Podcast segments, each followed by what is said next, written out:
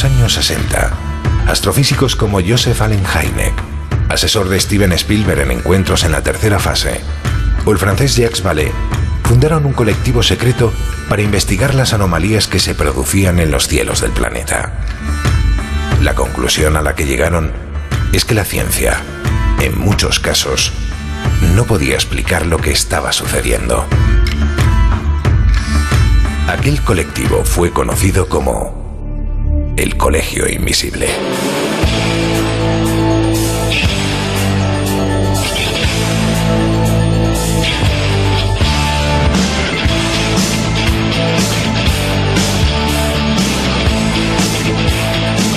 El Colegio Invisible, con Lorenzo Fernández Bueno y Laura Falcó en Onda Cero.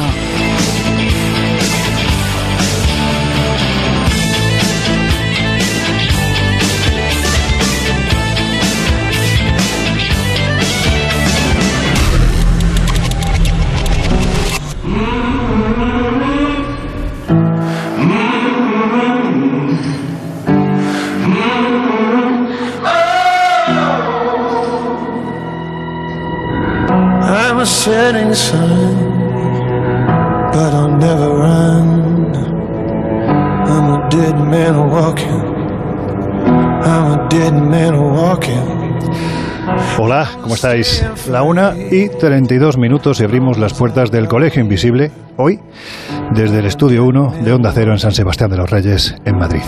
Y esta es una de las muchas propuestas en directo que os vamos a hacer a lo largo de esta segunda temporada. Así que esta es vuestra oportunidad de participar, de criticarnos, de aportar casos, contenidos, ideas, sugerencias, pues eso, de lo que queréis escuchar. Incluso, como decimos siempre, de decirnos cosas bonitas. Y para eso tenéis a vuestra disposición nuestras redes sociales, ya sabéis. El punto de encuentro oficial del programa en Twitter es arroba donde hemos abierto el hashtag Cole Invisible para, como dice el gran Jesús Ortega, monitorizar mejor vuestros comentarios. Y en Instagram y en Facebook nos podéis encontrar como el Colegio Invisible en Onda Cero. Pero, Laura Falcó, buenas noches. También tenemos un número de WhatsApp a disposición de los oyentes, ¿verdad?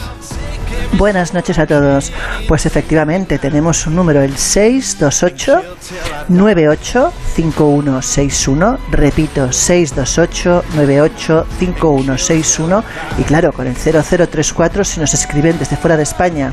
Nos podéis dejar sugerencias, pero sobre todo nos encantan los casos. Sobre todo Miguel, estará encantado de recibir muchos casos, mensajes, audios. Ahí tenéis ese teléfono a vuestra disposición. Y es precisamente en ese número de WhatsApp donde nos habéis dejado los siguientes mensajes. Hola, ¿qué tal a todos los del Colegio Invisible? Un fuerte abrazo y mis sinceras felicitaciones porque vuestro programa es único, excelente y bueno, no tengo palabras para decir lo mucho que me gusta. Sobre todo la originalidad eh, por cómo está hecho. Quiero deciros que al principio no entendía muy bien por qué había tantos tracks musicales e incluso creo que hasta cierto momento no me llegaron a gustar, pero después entendí todo el concepto en general y me fascinan, me fascinan los tracks musicales. Y una de mis, mis músicas favoritas es la, la de Dead Men Walking, me encanta. Así que os felicito mucho y ojalá algún día podamos participar en vuestro programa. Muchísimas gracias y enhorabuena, Invisibles. Qué gusto podernos escuchar en este programa del Colegio Invisible. Aquí les habla Dani Morales desde Guatemala. Aquí son las 5 de la tarde, disfrutando de su compañía. Un abrazo. Buenos días y enhorabuena por la programa y enhorabuena por la nueva temporada. Mi nombre es Cristian y os estoy escuchando casi siempre desde la aplicación móvil de Onda Cero por razones de trabajo. Es que trabajo de camionero. Con respecto al programa del día del 17 de septiembre de este año, el señor Lorenzo se equivoca sobre un dato. Él dice que en Rumanía se celebra en el día 27 de noviembre el San Andrés. Pues el día del Santo Andrés es el día 30 de noviembre y la casualidad es que yo nací en este día. El Santo Andrés además es el protector y el oclodidor de Rumanía. Un saludo a todos. Ah, y otra cosa, me encanta cuando la señora Laura dice, pues venga, comenzamos. Igual le digo yo a mi camión antes de empezar la jornada, pues venga, arrancamos. Y nosotros arrancamos el Colegio Invisible de esta noche, Laura, pues eso, ¿no? Que comenzamos, ¿verdad? Comenzamos, por supuesto. Oye, también nos han dejado muchos mensajes escritos en las diferentes plataformas. Ya sabéis, a partir de mañana estamos en onda0.es, pero también os podéis encontrar en Evox, en Apple Podcast, en Google Podcast. Y ahí, bueno, pues hay mensajes como, se- como estos que nos va a contar Laura. Pues efectivamente. En las redes sociales nos estáis escribiendo muchísimas cosas y os voy a leer unos cuantos. Mira, arroba legoatsportive eh, dice lo siguiente. Llegar 45 minutos tarde al trabajo porque se me ha ido el santo al cielo mientras escucho el Colegio Invisible OC. Por suerte soy autónomo y teletrabajo. No sabría cómo explicarlo en el curro. Bueno, sí, diciendo la verdad. Con un poco de suerte el jefe escucha el programa. A ver si suerte. Exacto. Otro compañero nos dice, Daniel en este caso, arroba eh, Dexantiman, dice lo siguiente, Buna dimeneata. Os escribo desde Buna dimenata. Indianápolis. Aquí presumo yo Sí, de sí, mi rumano. exacto. Buna Bueno, dimenata, aunque ahora es bunasera. Sí, sí, exacto, sí. Os escribo desde Indianápolis, vivo en el área de Detroit y os escucho en directo y en podcast cada jueves en mi viaje de 1100 kilómetros de trabajo a mi casa. Tela. Gracias por el programa. Un saludo. También tenemos a nuestra compañera de Pirámide del Grial, arroba Pirámide del Grial, que pone lo siguiente, escuchando de lo mejor de la radio en arroba onda es en la noche del jueves al viernes. Y luego tenemos, por ejemplo, a Fausto Pardo, eh, arroba Fausto separación Pardo, y dice así, hola, muy buenas. Enhorabuena por el programa que me hace amenas las noches de los jueves, trabajo de noche de vigilante, y todas las demás noches con los podcasts. Mi pregunta es, ¿por qué no ponéis o decís las canciones del programa que no las encuentro? Muchas gracias. Bueno, pues le vamos Y a decir, si te parece, antes de ir al último, le vamos a decir a. Jesús Ortega, que hoy va a estar pendiente de nuestras redes sociales, que cuelgue Que la, playlist que tenemos. Es- no están todas las canciones, no están todas las que son, pero sí hay algunas de las más, de las que han pasado en estos casi ya 90 programas del Colegio Invisible. Venga, vamos a, esa- a ese último mensaje que nos llega desde Chile. Desde Chile. En este caso es de la Muni Muni y dice lo siguiente: Espero con ansias toda la semana. Desde Chile soy su fan número uno. Que viva siempre el cole. Pues que vivan sobre todo, que vivan sobre todo nuestros oyentes, que como vemos la comunidad de invisibles cada vez es yo diría que universal, ¿no? Nos escriben, nos dejáis mensajes desde México, Guatemala, Argentina. Vamos a escuchar en la segunda hora muchos más. También nos escribís desde diferentes partes de Europa, Cristian desde Rumanía, en fin. La verdad es que es un auténtico placer estar aquí con vosotros compartiendo lo que más nos gusta, la pasión por buscar cosas vinculadas al misterio.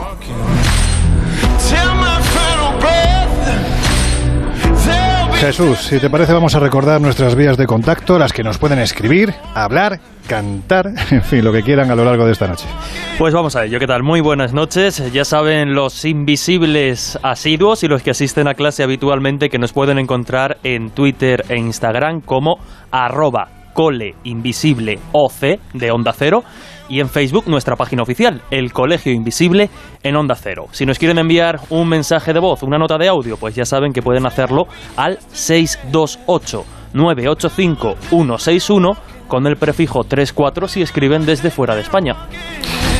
Miguel Pedrero, buenas noches, que no te hemos dicho nada. ¿Qué tal? Muy buenas. Pues encantados de tenerte aquí a la derecha y a la izquierda, al frente Laura, en fin, yo creo que va a ser una noche muy divertida, a pesar de que el tema que vamos a tocar es, bueno, de esos que a mí particularmente... Un poquito macabro. Sí, a mí me ha costado bastante. Es una propuesta que ha hecho Miguel. Reconozco que es una propuesta fundamental porque además aquí estamos también para hacer eh, denuncia de lo que está ocurriendo en el mundo, denuncia social vinculada, en cierto modo, aunque sea de manera rayana, a nuestros temas. Y esta noche viene, viene en curva, ¿verdad?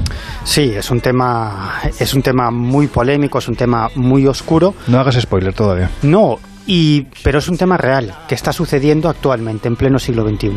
Bueno, pues con todo el equipo ya listo para contaros muchas cosas y el gran Miguel Jurado en la sala de máquinas del Colegio Invisible pre- preparado para que todo funcione como es debido. Antes de continuar, escuchad.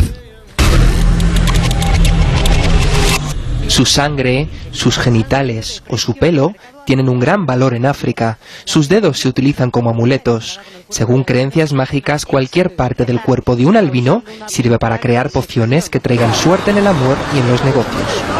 En los últimos dos años, 53 albinos han sido asesinados en el este del continente y las partes de su cuerpo vendidas a la brujería. Este keniata es el primer detenido y condenado a 17 años de cárcel por intentar vender a un amigo albino en Tanzania. Le engañó con la promesa de una vida mejor gracias a sus contactos y de un trabajo estable como conductor. La realidad era el tráfico de un ser humano a cambio de 250.000 euros. La comunidad albina en Tanzania, unos 170.000, exige penas más duras para erradicar estos hechos. En países como Burundi, 13 personas cumplen condena de cárcel por asesinato. Ser albino en África es sinónimo de peligro, por ello muchos huyen a Europa en busca de asilo.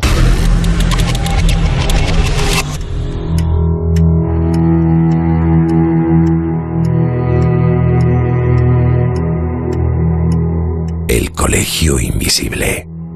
El periodismo de misterio ya está aquí, en Onda Cero. Esto que acabáis de escuchar no, no es ficción, ni el argumento de una película gore, ni de terror, ni de tripas. Es la terrible y trágica actualidad que se está produciendo, quién sabe si ahora mismo, en varios países africanos. Para que os hagáis a la idea, hay mafias organizadas que pasan las fronteras africanas de un país a otro sin que nadie los vea, buscando la presa adecuada.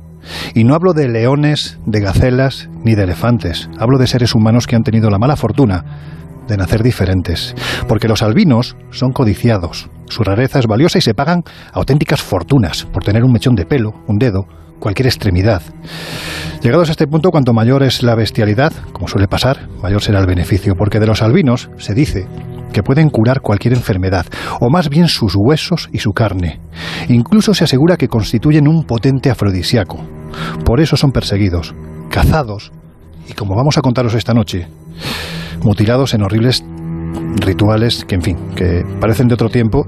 Yo no sé, vosotros comentaba hace unos minutos, pues que la verdad es de estos temas que duele porque, porque verdaderamente te planteas, como hemos dicho siempre, ¿no?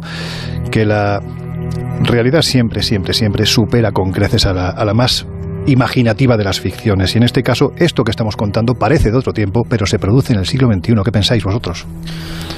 Bueno, yo, yo, creo que estamos hablando del poder de las creencias, fundamentalmente. Y en el fondo los seres humanos siempre nos hemos movido por las creencias. La creencia en una idea religiosa, en una idea política, en el afán de descubrir o de conquistar nuevos territorios. Siempre hemos tenido ese, ese afán, ¿no? esa creencia de ir más allá. Y, las creencias han sido las responsables de matanzas en en todos los continentes a lo largo de toda la historia. Entonces yo creo que estamos hablando en el fondo de creencias y por el otro lado estamos hablando de la falta de cultura, de la falta de educación. De superstición, quizás. Sí, se iba a decir, es que yo creo que. De la falta de medios naturales. En este caso, hablamos de eso, de supersticiones, de gente inculta y sus creencias, en ese caso, yo creo que pasan a denominarse más bien supersticiones. Quizás porque también hay quien tiene mucho interés en que esa incultura permanezca durante mucho tiempo, ¿no? La cultura al fin y al cabo es poder, ¿no? El conocimiento da el poder. Si el poder está, el conocimiento en manos de unos pocos, bueno, ya lo decía Humberto E con el nombre de la rosa, ¿no, Jesús? Sí, además eh, yo creo que habéis dado ya dos palabras claves para entender este, este fenómeno. Creencia y superstición que no dejan de ser pues casi casi la, la misma, la cara de una misma, de una misma moneda. Decías que, que de alguna forma eh, el tema de los sacrificios los crímenes rituales toca de manera bueno, de manera casi lejana estos asuntos y, yo creo que, en esencia tenemos, tenemos lo mismo, ¿no? Cuando nos enfrentamos a esta clase de, sucesos vemos precisamente hasta qué extremos pueden llegar en un momento determinado pues determinadas corrientes o creencias que a priori pueden no suponer ningún peligro, peligro pero que llevadas al extremo, pues hoy vamos a ver algunos ejemplos, ¿no? De lo que puede llegar a pasar. Que estamos hablando de creencias que, ojo, cuidado, ahora mismo estamos empezando con África, pero es que en el primerísimo mundo, si se puede decir así, supercivilizado, tecnológico y globalizado, ese que está comunicado con tan solo apretar un botoncito, también ocurren cosas muy bestias, como vamos a contaros en, unos minutos. ¿no? Yo creo que lo, lo, que es evidente, Laura, es que estamos ante una problemática que, bueno, pues a la luz de la enorme cantidad de informaciones que aparecen en los medios internacionales y nacionales, hablando de ello, pues eso, Laura, que parece que no se logra frenar, ¿verdad? La verdad es que es una bestialidad. O sea, para que os hagáis una idea, se estima que al año nacen casi 20.000 albinos en el continente africano, de los cuales el 60%, que se dice pronto, fallecen o son asesinados antes de cumplir los 10 años. Los 10 años perdona. Lo normal es que con los recién nacidos, por ejemplo, eh, sean abandonados a su suerte sobre termiteros. Imagínate qué crueldad para que las termitas lo devoren. O también lo que se hace es desmembrarlos para crear amuletos, para protección. Y claro, eh, pues en países como Tanzania, donde habitan como 170.000 albinos, pues muchos están amenazados de muerte y son perseguidos para darles caza.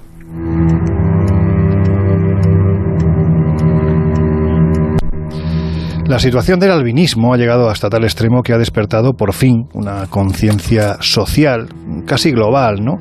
que era necesaria para intentar acabar con estas costumbres totalmente salvajes. Así aparecen de vez en cuando bueno, pues personajes como Anya Riglenloven, una joven holandesa que lo dejó todo para ir a Nigeria a combatir a los asesinos porque no tienen otro nombre, que abandonan o descuartizan a los niños y que por su particular estética es conocida como el ángel tatuado. Os invito a que en este oráculo gigantesco que es San Google busquéis por el ángel tatuado porque el nombre es un poquitín complicado y veréis que es una, chica muy especial. ¿no? Hay que decir que además su empeño ha servido para que se dé una proyección internacional importante a este asunto y para que el gobierno, por ejemplo, de Malawi haya decidido poner fin a estas prácticas con el objetivo de que los albinos no sigan sufriendo las consecuencias terribles de determinadas creencias, repito, repetimos, en pleno siglo XXI ahora mismo. Por eso han prohibido la hechicería, pero hay más, ¿verdad, Laura? Efectivamente. Otra de las personas que está batallando contra esta terrible situación es la abogada Perpetua Sencoro. Ella es natural de Tanzania, es representante de la organización Under the Same Sun y lo que hace es intentar proteger a las personas albinas de las atrocidades a las que son sometidas. Ella declaró hace tiempo eh, lo siguiente. Dijo, nunca podrían llegar a imaginarse el poder que tienen los hechiceros en África. Hasta políticos de lo más alto eh, a, nivel, a nivel social acuden a ellos cuando quieren ganar las elecciones o hacerse millonarios. Increíble, vamos.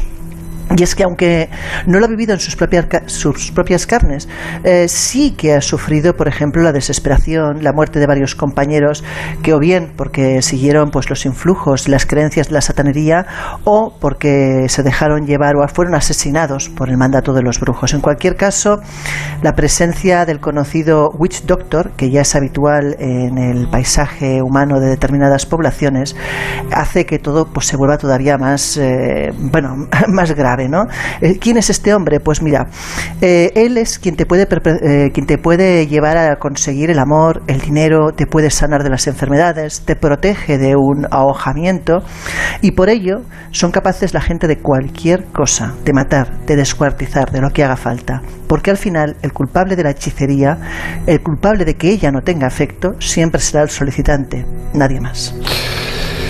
La verdad es que ponen los pelos de punta. Laura, eh, antes de continuar, mm, que sepan nuestros oyentes que te queremos agradecer que estés esta noche con nosotros. Que sabemos que, en fin, es un poquito complicada la, situación. Bueno, me acaban de sacar una muela y tengo la cara que parece un mapa, que, aparte de eso.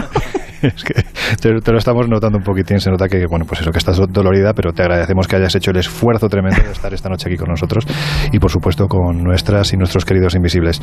Estábamos hablando del Witch Doctor, que quizás en otras latitudes podría ser lo más parecido a una especie de sacerdote, sacerdotisa, bueno, no, porque en este caso son solo hombres, ¿no? Una especie de chamán, ¿no? De hombre de poder. Está en el ojo del huracán, ¿no? Como una especie de panacea, bueno, pues que todo vale, ¿no? Eso es lo que se piensa de los albinos. Como decimos, son perseguidos hasta la extenuación al punto de ser desmembrados. Y aquí es donde aparece esa figura, los witch doctor, pues una especie de doctor brujo que es bien visto, que durante muchísimo tiempo prácticamente ha sido el que ha impartido leyes, el que ha impartido medicina, es el, hombre de poder real en, las diferentes, en los diferentes clanes tribales. Pero si te parece, Miguel, vamos a intentar ahondar más en la figura de, estos personajes que uno de nuestros invitados, que va a aparecer en la segunda hora, define como charlatanes. No por la idea que tenemos nosotros aquí de lo que es un charlatán, sino porque realmente, bueno, pues eh, logran a través de, de la palabra falsa, pues eh, literalmente iba a decir, bueno, acongojar ¿no? a, su feligresía al punto de que les someten totalmente, ¿no? Sí, convencen con el poder de la palabra y son capaces de proyectar el miedo a sus clientes, ¿no? De hecho, fíjate qué curioso que witch doctor es un término peyorativo que básicamente se refiere a un curandero dentro de una sociedad analfabeta y supersticiosa. Y es un término que se originó en Inglaterra en el siglo XVIII. Desde el punto de vista antropológico se considera inexacto. Los antropólogos prefieren hablar de curandero o, o chamán porque no tiene esa connotación negativa. ¿no? Y, y estos witch doctors se hicieron muy famosos, como digo, en la Inglaterra de los siglos, del siglo XVIII y también las primeras décadas del siglo XIX, porque no eran brujos en sí mismos, aunque se suele vincular este término con la brujería, pero ellos, ellos no eran brujos, sino que eran personas que bueno, que, que, que, construían o que fabricaban una serie de remedios, normalmente ungüentos y pócimas, para proteger a la gente, eso es lo que ellos vendían, contra el mal de ojo o contra otros brujos. Es decir, ellos decían que había unos brujos por ahí muy malos que estaban fastidiando a la gente mediante males de ojo y mediante rituales y por lo tanto ellos eran los que los podían proteger, ¿no? Y, y siempre básicamente contaban la misma historia o la misma película, ¿no? Que algún vecino que tenía envidia a su cliente había contratado una bruja que a su vez se había puesto en contacto con el mismísimo diablo y entre todos habían creado un, un, maleficio tremendo para esa persona. Y claro, pues él ofrecía eh, eh, la solución, que solía ser un ungüento y una serie de, de, de utensilios para, para ahuyentar el mal de ojo y claro, y cobraban una auténtica pasta. Pero a partir de, de, mediados del siglo XX, esto de Witch Doctor se puso de moda para referirse a algunos curanderos con mucha cara en algunos países, sí, en algunos países de África, ¿no? De hecho, fíjate, ah, hay una noticia eh, que publicó la BBC el 12 de marzo del año 2015, es decir, no hace tanto, y en esa fecha más de 200 hechiceros y curanderos tradicionales fueron arrestados en Tanzania. ¿Cuántos? Más de 200. Jolín. En una operación policial y lo que pretendían las autoridades era llevar a cabo una ofensiva contra el asesinato de las personas albinas, precisamente por, por la creencia que en esa época se extendió ampliamente en Tanzania de que mmm, las partes del cuerpo de, estas, de estos hombres y mujeres albinos eh, tenían la propiedad de atraer riqueza y buena suerte. ¿no? Y, y de hecho, la Cruz Roja en Tanzania denunció que los hechiceros estaban dispuestos a pagar hasta 75 mil dólares por diversas partes del cuerpo de un albino. Es decir, si en Tanzania un hechicero pagaba 75 mil dólares... ¿Cuánto pagaría el cliente? Exacto. Imagínate cuánto le sacaría a esas partes del cuerpo en diferentes rituales y a diferentes eh, clientes. De hecho, eh, según las estadísticas, aunque se cree que son bastante conservadoras, más de 80 tanzanos albinos han sido asesinados desde el año 2000, según la Organización de Naciones Unidas. Y la cosa llegó a ser tan tan grave que el propio gobierno de Tanzania se vio obligado a prohibir la práctica de la hechicería, que es algo muy común en el país, pues se vieron obligados a prohibirlo precisamente porque esta práctica podía conllevar en algunos casos el asesinato de personas albinas.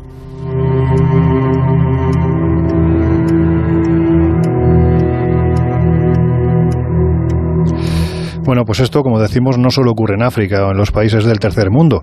Por ejemplo, para que os hagáis una idea, el 7 de octubre del año 2006 fue hallado en Corrientes, en Argentina, el cadáver de un muchacho de 12 años que había sido brutalmente sacrificado, tal y como dijeron los primeros los medios de comunicación, posteriormente fue confirmado por los cuerpos de seguridad de, del Estado, fue sacrificado en un ritual cuya finalidad, según los asesinos, era la de obtener la purificación ofrendando un menor a sus dioses. A ver, Jesús, cuéntanos, porque a pesar de la crudeza de estos casos, yo creo que es conveniente saber, saber un poquito más sobre ellos para evitar, o por lo menos intentarlo, ¿no? que, que se vuelvan a producir. Desde luego, un caso eh, pues muy impactante, eh, precisamente por tener eh, por medio a un niño, como bien decías, de apenas 12 años. Ramón González, también conocido como Moná entre su círculo de confianza, un círculo que además eh, pues estaba rodeado de... Él se relacionaba con una serie de adolescentes, algo mayores que él, un grupo de adolescentes que de alguna forma lo puso en contacto, lo vinculó a otro grupo, este y así, asociado a prácticas mágico-religiosas para dar cierta cobertura a determinados delitos menores, podríamos decir, también incluso vinculados con el eh, tráfico de, drogas. Era un grupo de prácticas eh, mágico-religiosas, como digo, que mezclaba de diferentes zonas del mundo. Mezclaba la magia negra europea con la tradición guaraní y además también tenía elementos de magia afro-brasileña. Lo curioso es que fue este grupo de compañeros quienes finalmente eh, sacrificó, como bien decías, ritualmente a, a Ramón, al pequeño Ramón, en una ofrenda, una especie de crimen ritual que incluso pretendía tener de alguna forma eh, un significado ejemplificador para el resto de miembros del grupo, como no os paséis o no tal, porque somos capaces de llegar a estos niveles. Esto no es una conclusión a la que llegamos, hayamos llegado nosotros directamente, sino a las conclusiones y a las pesquisas que realizó en su día el periodista Leonardo eh, Gentile. Él además es autor de un libro que lleva por título Agua de Oro de la Muerte y que verá la luz a primeros eh, del 2022 y que narra precisamente, es una novela de no ficción, narra precisamente toda esta historia. Con él hemos charlado para que nos dé las claves, porque casi que es mejor que las de él, precisamente por la dureza de cómo fue hallado ese cuerpo.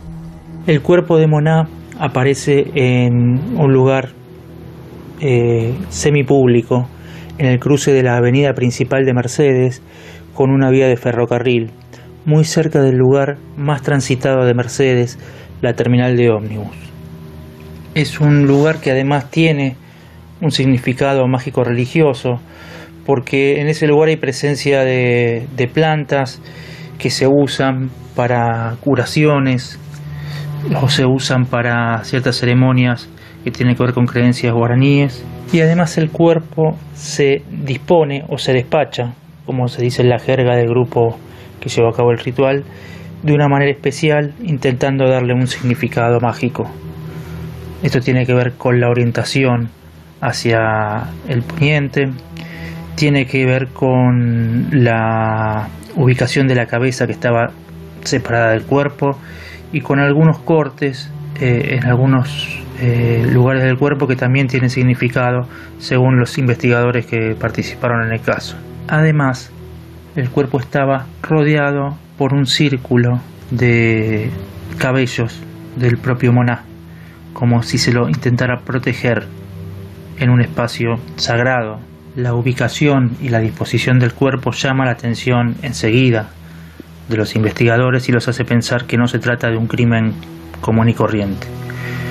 Eh, luego de cinco años de investigación se condena a 10 personas por este asesinato ritual.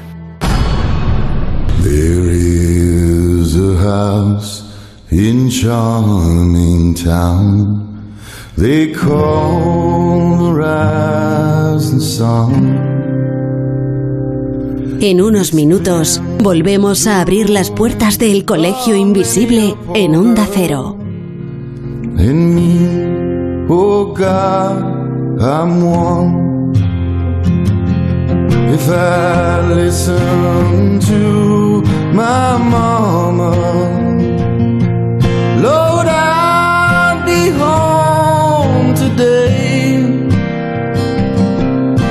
But I was young and foolish. The handsome rider led me astray. Go tell my baby sister never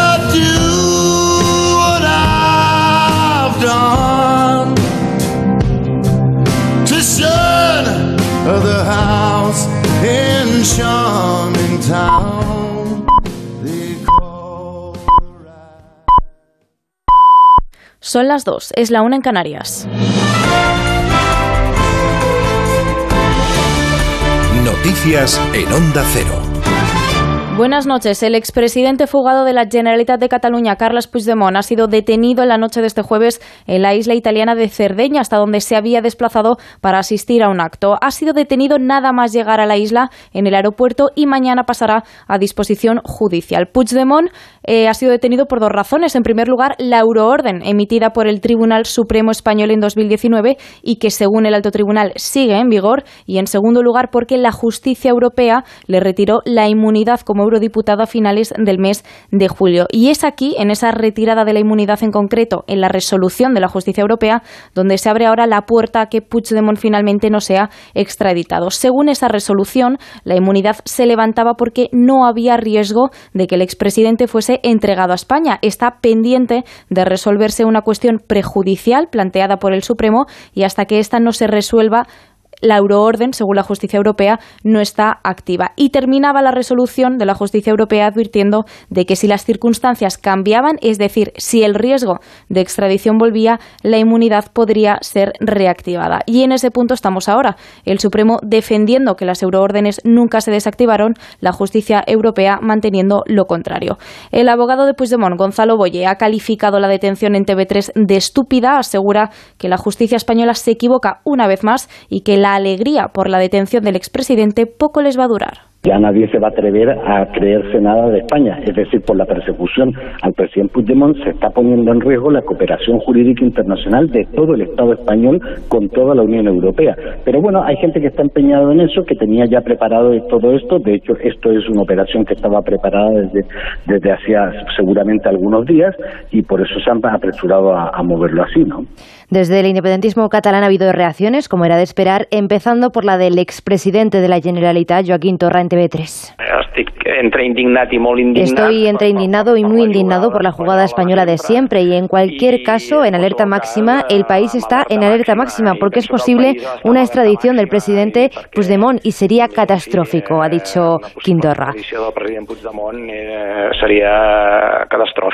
Desde Junts per Cat, partido de Puigdemont, Jordi Sánchez asegura que tanto el expresidente como el partido están convencidos de que la extradición no se producirá. Aún así, ha contado en TV3 que ya han puesto en marcha una campaña exterior en su defensa. Y evidentemente hem activat... Hemos activado ya toda la red internacional para desplegar una presión hacia las autoridades políticas europeas e italianas para que sean conscientes de que se está vulnerando un derecho de un eurodiputado, un ciudadano del territorio europeo, por una euroorden que nunca debería haberse activado ni ejecutado. Europeu amb una detenció provocada per una euroordre eh, que mai hauria d'haver estat ni activa ni executiva. Está ahora a manos de la justicia italiana y de la europea decidir si Puigdemont es extraditado a España. De momento, lo primero que va a decidir el juez de Cerdeña mañana es si entra en prisión o queda en libertad con medidas cautelares. Por otro lado, los abogados del expresidente podrían pedir la reactivación de la inmunidad a Europa. Más noticias. Los reyes han visitado este jueves las zonas afectadas por la erupción de La Palma. Junto a ellos ha estado el presidente del gobierno, Pedro Sánchez, recién regresado de Nueva York. Allí en La Palma se han registrado en la tarde del jueves fuertes explosiones en el volcán la colada de lava se ha ensanchado hasta los 500 metros de altura, está llegando a los 12 metros y está a algo más de 2 kilómetros del mar. Se sigue desplazando, eso sí, a poca velocidad, 4 metros por hora, aunque esto le hace aún más destructiva. El gobierno canario sigue valorando las distintas opciones para alojar a los cerca de 6.000 vecinos que han tenido que ser desalojados de sus casas. Se barajan distintas opciones, desde la construcción de casas prefabricadas hasta su alojamiento temporal en cruceros. De momento no hay nada decidido, pero sí se ha empezado a gestionar la compra de 280 viviendas para alojar a los vecinos que han perdido sus casas. Y en lo económico, el Instituto Nacional de Estadística ha publicado sus previsiones y sus datos rebajan el crecimiento de la economía española en el segundo trimestre de este año. Del 2,8% previsto se ha pasado a un 1,1%. Estos números, sin embargo, no frenan la confianza de la vicepresidenta económica Nadia Calviño. Después de conocer los datos del INE, ha asegurado que la recuperación será muy intensa y que en el primer trimestre de 2022 estaremos ya a niveles de 2019. Y en la actualidad deportiva cerrada la jornada 6 de Liga, mañana sábado arranca la jornada 7 de Primera División con el encuentro del Alavés y el Atlético de Madrid a las 2 de la tarde. Después el Valencia se enfrenta al Atlético de Bilbao, el Sevilla al Español y cierra los partidos del sábado el Real Madrid Villarreal a las 9 de la noche. Es todo. Más noticias a las 6, más noticias a las 3, las 2 en Canarias y en todo momento en nuestra página web ondacero.es. Síguenos por internet en ondacero.es.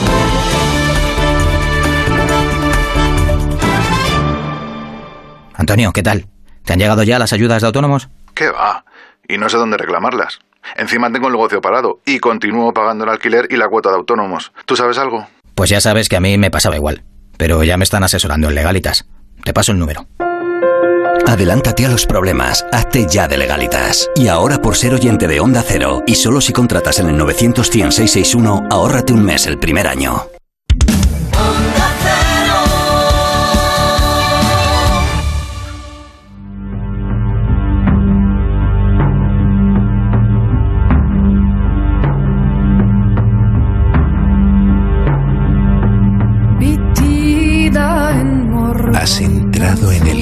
Colegio invisible con Laura Falcó y Lorenzo Fernández Bueno. Bergatrollet friade till fagerunger Hon hade en falskeliger tunga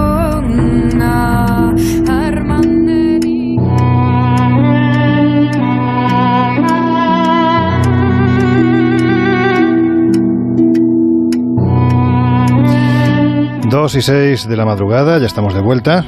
Bueno, pues hoy si te acabas de incorporar al Colegio Invisible os estamos hablando de uno de los aspectos más oscuros de este periodismo nuestro especializado. Pero por desgracia también hay que decir que de los más actuales porque prácticamente cada semana los medios de comunicación arrojan informaciones relativas a sacrificios humanos, en la creencia, bueno, como hemos comentado en la primera media hora, totalmente fanática y supersticiosa de que con ello se van se va a lograr el favor de entidades superiores, se va a tener suerte, salud, en fin, una bestialidad de la que conviene informar porque nunca se sabe a qué oídos puede llegar una denuncia como la que hoy estamos planteando en el Colegio Invisible. En fin, que ahora seguimos. Pero antes, Jesús, vamos a, a, otros planteamientos, vamos a decirlo así, son mucho más amables.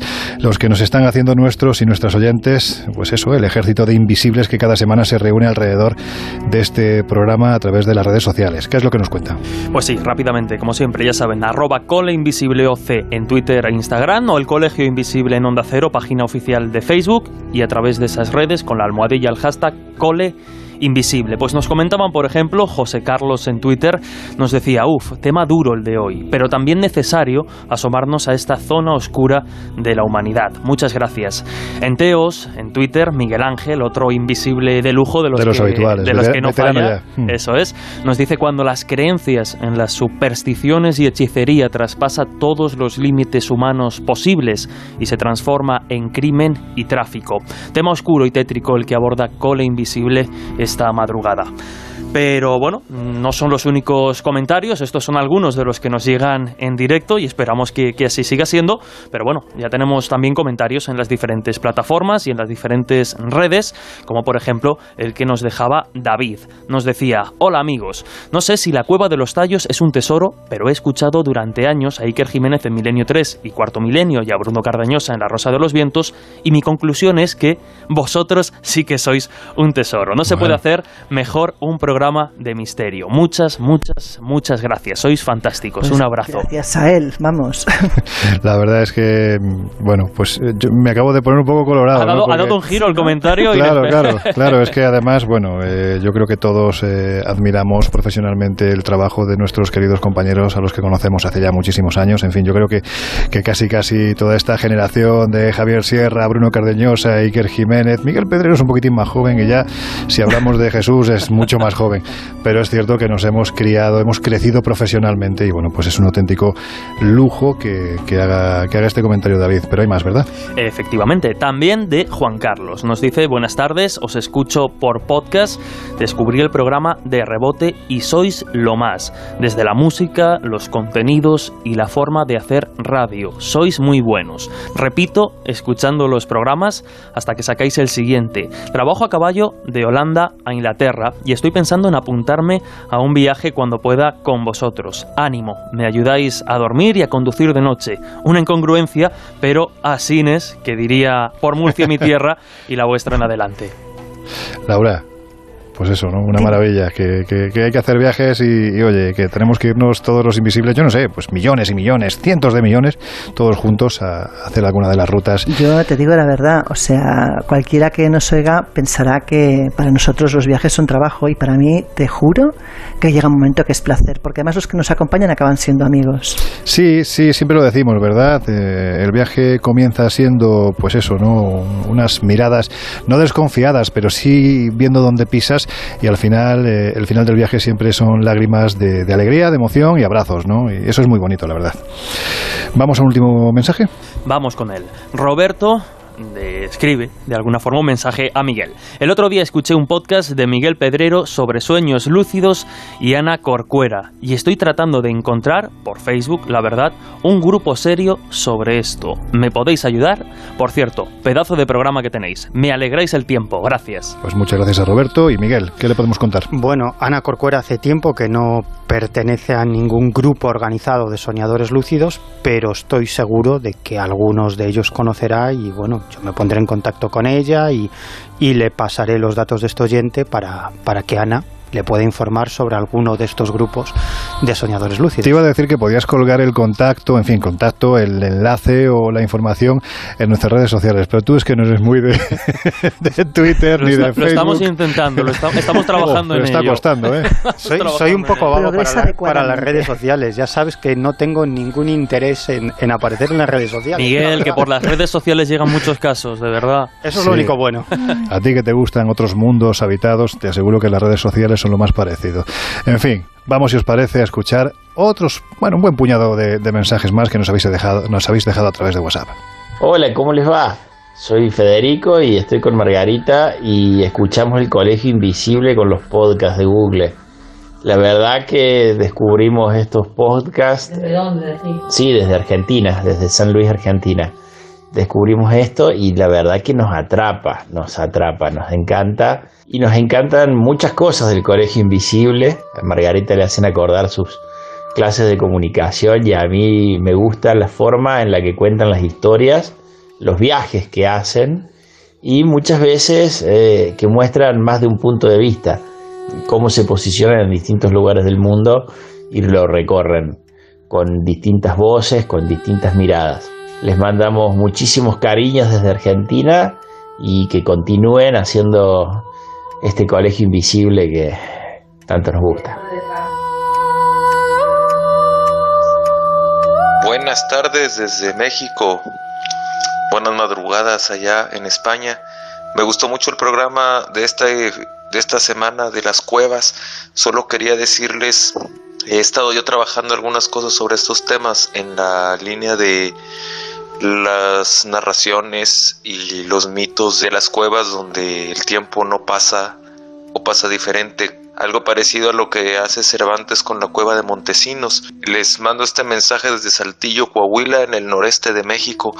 Aquí hay una historia parecida en un lugar, en un ejido que se llama Marte, que hay una cueva que se abre los jueves santo solamente. Esa es otra tradición de aquí.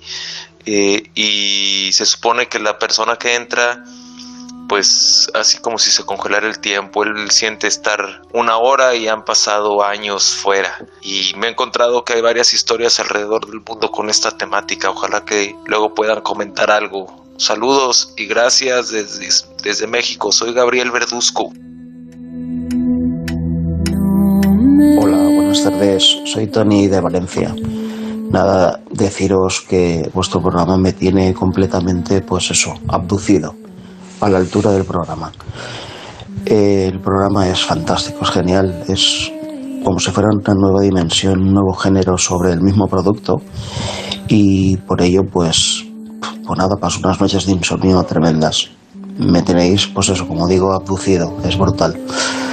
Nada, únicamente quería saber la, la banda sonora que ponéis, que está obviamente a la altura del programa, es, es total. Sobre todo el tema que da finalización al programa. Una voz varonil potente, profunda, bueno, en fin, eh, increíble. Me gustaría saber quién es el autor, quién canta. Pues nada, chicos, seguir en esta línea, lo hacéis total. Y como os digo, me tenéis abducido.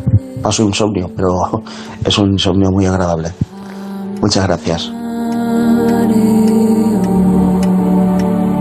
El Colegio Invisible. Los jueves de una y media a tres de la madrugada en Onda Cero. ¿Qué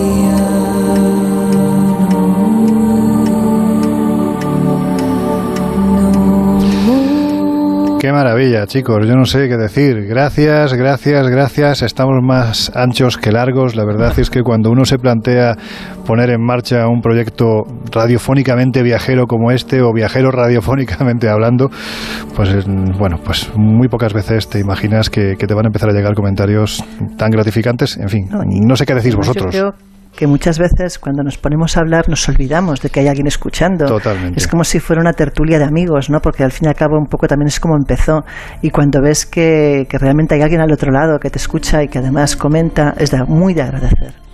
Es que además yo creo que esa es la magia del Colegio Invisible, ¿no? Que no dejamos de ser un grupo de amigos que se reúnen para hablar de lo que les gusta y en ocasiones incluso invitan a otros amigos que nos pueden aportar más conocimiento, ¿no?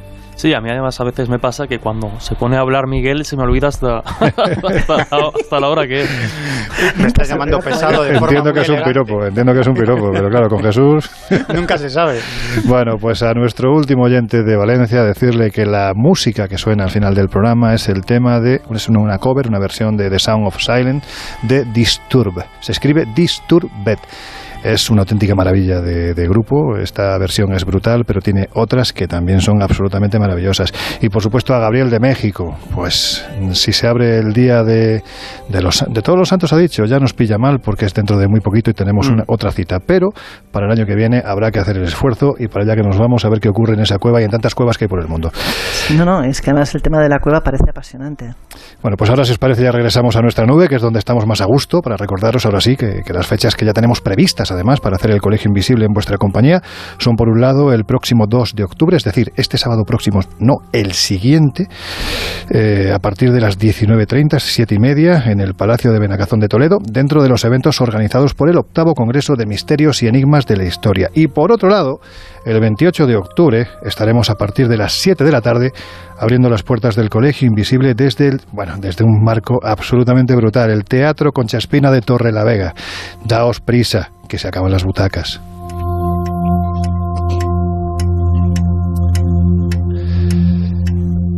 Hemos estado hablando de los temas amables, de la gente amable, de los invisibles y las invisibles amables y ahora vamos a retomar un tema, Jesús, muy poquito amable. Habíamos escuchado antes de, de- oír precisamente a nuestros compañeros de los servicios informativos a Leonardo Gentile, ahí se había quedado la historia, pero no, no, continúa, ¿verdad? Continúa, hacemos un resumen muy rápido por si alguien se, se incorpora en estos momentos. Estamos hablando de, bueno, pues el crimen ritual, el crimen casi a modo de ofrenda que se hizo en el año 2006 con el pequeño Ramón González de apenas 12 años. Ya decíamos que sus relaciones con una serie de grupos, una serie de personas vinculadas a un grupo, eh, bueno, pues eh, pre- mágico religioso Por llamarlo de una forma fina, ¿no? Sí, además eh, eh, el propio Leonardo, que, que ha investigado el caso en profundidad y que, como decíamos, sacará su novela Agua de Oro de la Muerte sobre este tema, nos decía que esa pátina mágico-religiosa era una forma de camuflar o de revestir pues, eh, las eh, actividades criminales que llevan a cabo este grupo. Y el crimen, aparte de tener esas eh, características dantescas que nos han comentado, hay que recordar que ese cadáver del niño fue violado, torturado y decapitado.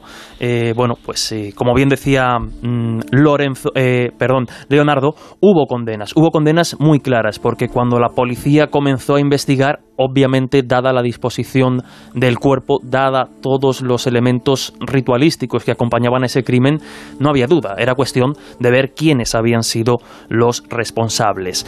Eh, lo cierto es que fueron condenados a cadena perpetua un total de 10 personas, entre los autores materiales del crimen y los participantes del ritual. Y el caso primero eh, se trató a través de la justicia local y tras la primera condena los acusados apelaron, derivando el caso a la Corte Suprema de Justicia, que como podéis imaginar pues es la máxima instancia de justicia en Argentina, que no hizo sino ratificar las condenas de, de la justicia local, anulando ya ahora sí la posibilidad de apelar de nuevo. De hecho, creo recordar que es en el año 2012 donde casi de casualidad se detiene a otra de las implicadas en este crimen, o sea que podéis imaginar que trajo cola, no fue todo inmediato.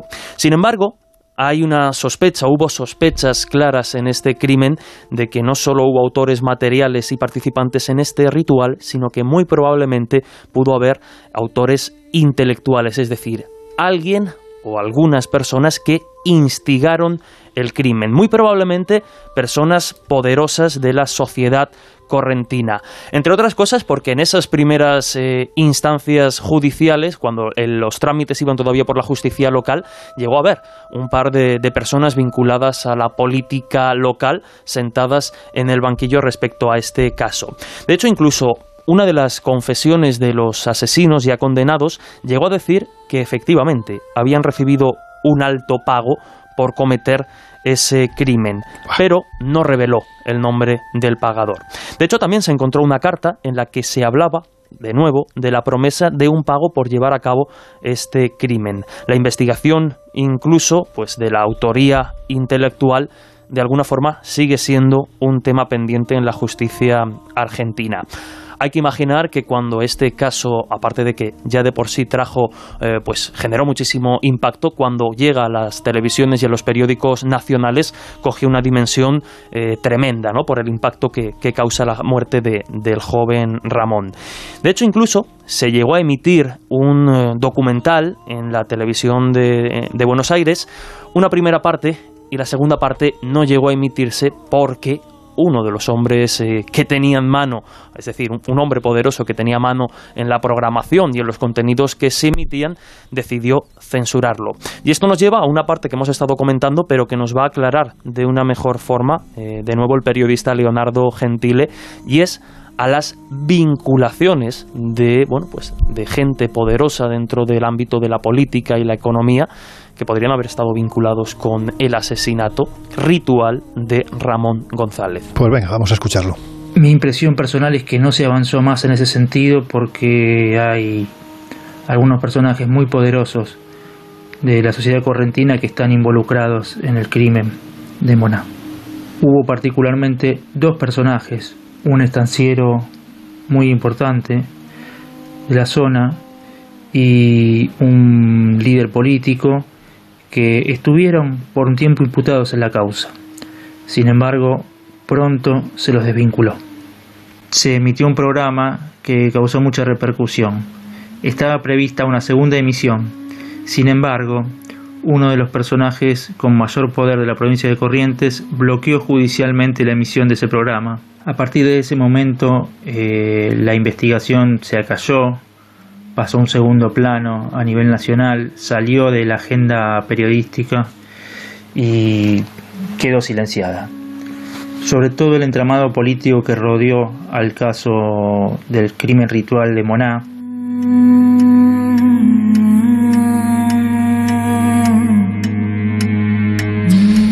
A veces me da la sensación, yo creo que es algo que compartimos todos, que no somos conscientes, metidos, bueno, pues en esta burbuja primermundista en la que vivimos, de que hay un mundo, pues, pues bastante más oscuro y desvalido que está pidiendo, además, desesperadamente ayuda.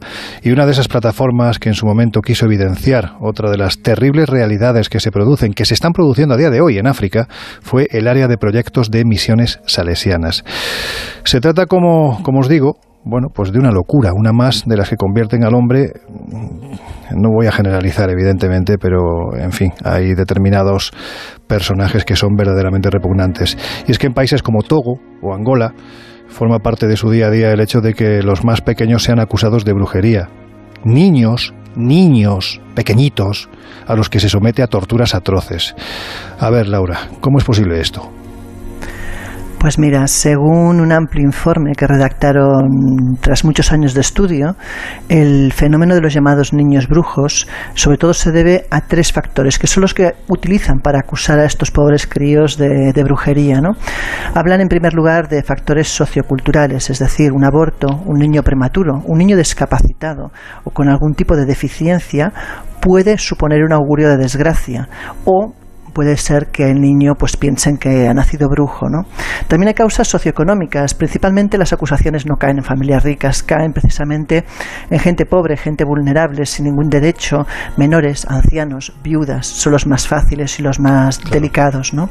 Y por último también hablamos de pues de factores legales, eh, el desconocimiento absoluto de la legislación, la convivencia entre el derecho positivo, las costumbres y las religiones animistas, pues evidentemente dan también pábulo a este tipo de barbaridades. O sea que estamos hablando principalmente de creencias, de ser diferente o de la propiedad. La verdad es que, viéndolo así, recuerda a los motivos por los que en otro tiempo, y hablo de tiempo muy pasado, se acusaba a las mujeres de brujería, porque los hombres normalmente, a pesar de que eh, algunos se vestía de, con todos mis respetos, se vestía de cabrón, de macho cabrío, pero a las que se quemaba eran las mujeres, pues eso, ¿no? En piras inquisitoriales. Vamos a hablar un poco de las características que en aquel tiempo se, se veían, ¿no? En el cuerpo de una mujer para calificarla de bruja y finalmente condenarla, porque como vemos no, no es muy diferente a lo que está pasando hoy en día. No, no, pero fíjate que, que la raíz principal de esas condenas, en muchos casos, es que a lo largo de la Edad Media, eh, cuando no había un saber normativo en medicina o en farmacopea,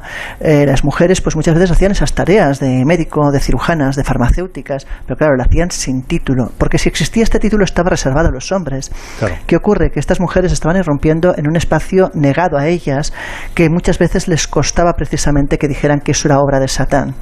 Y no solo eso, sino que también aquellas que decidían salirse de los cánones, ir contra las reglas establecidas, sobre todo vivir una sexualidad libre, fuera de lo que era el matrimonio o fuera de lo que es la reproducción, tal como la concebía pues la, la sociedad, también eran susceptibles de ser condenadas eh, pues a, a este tipo de barbaridades, ¿no?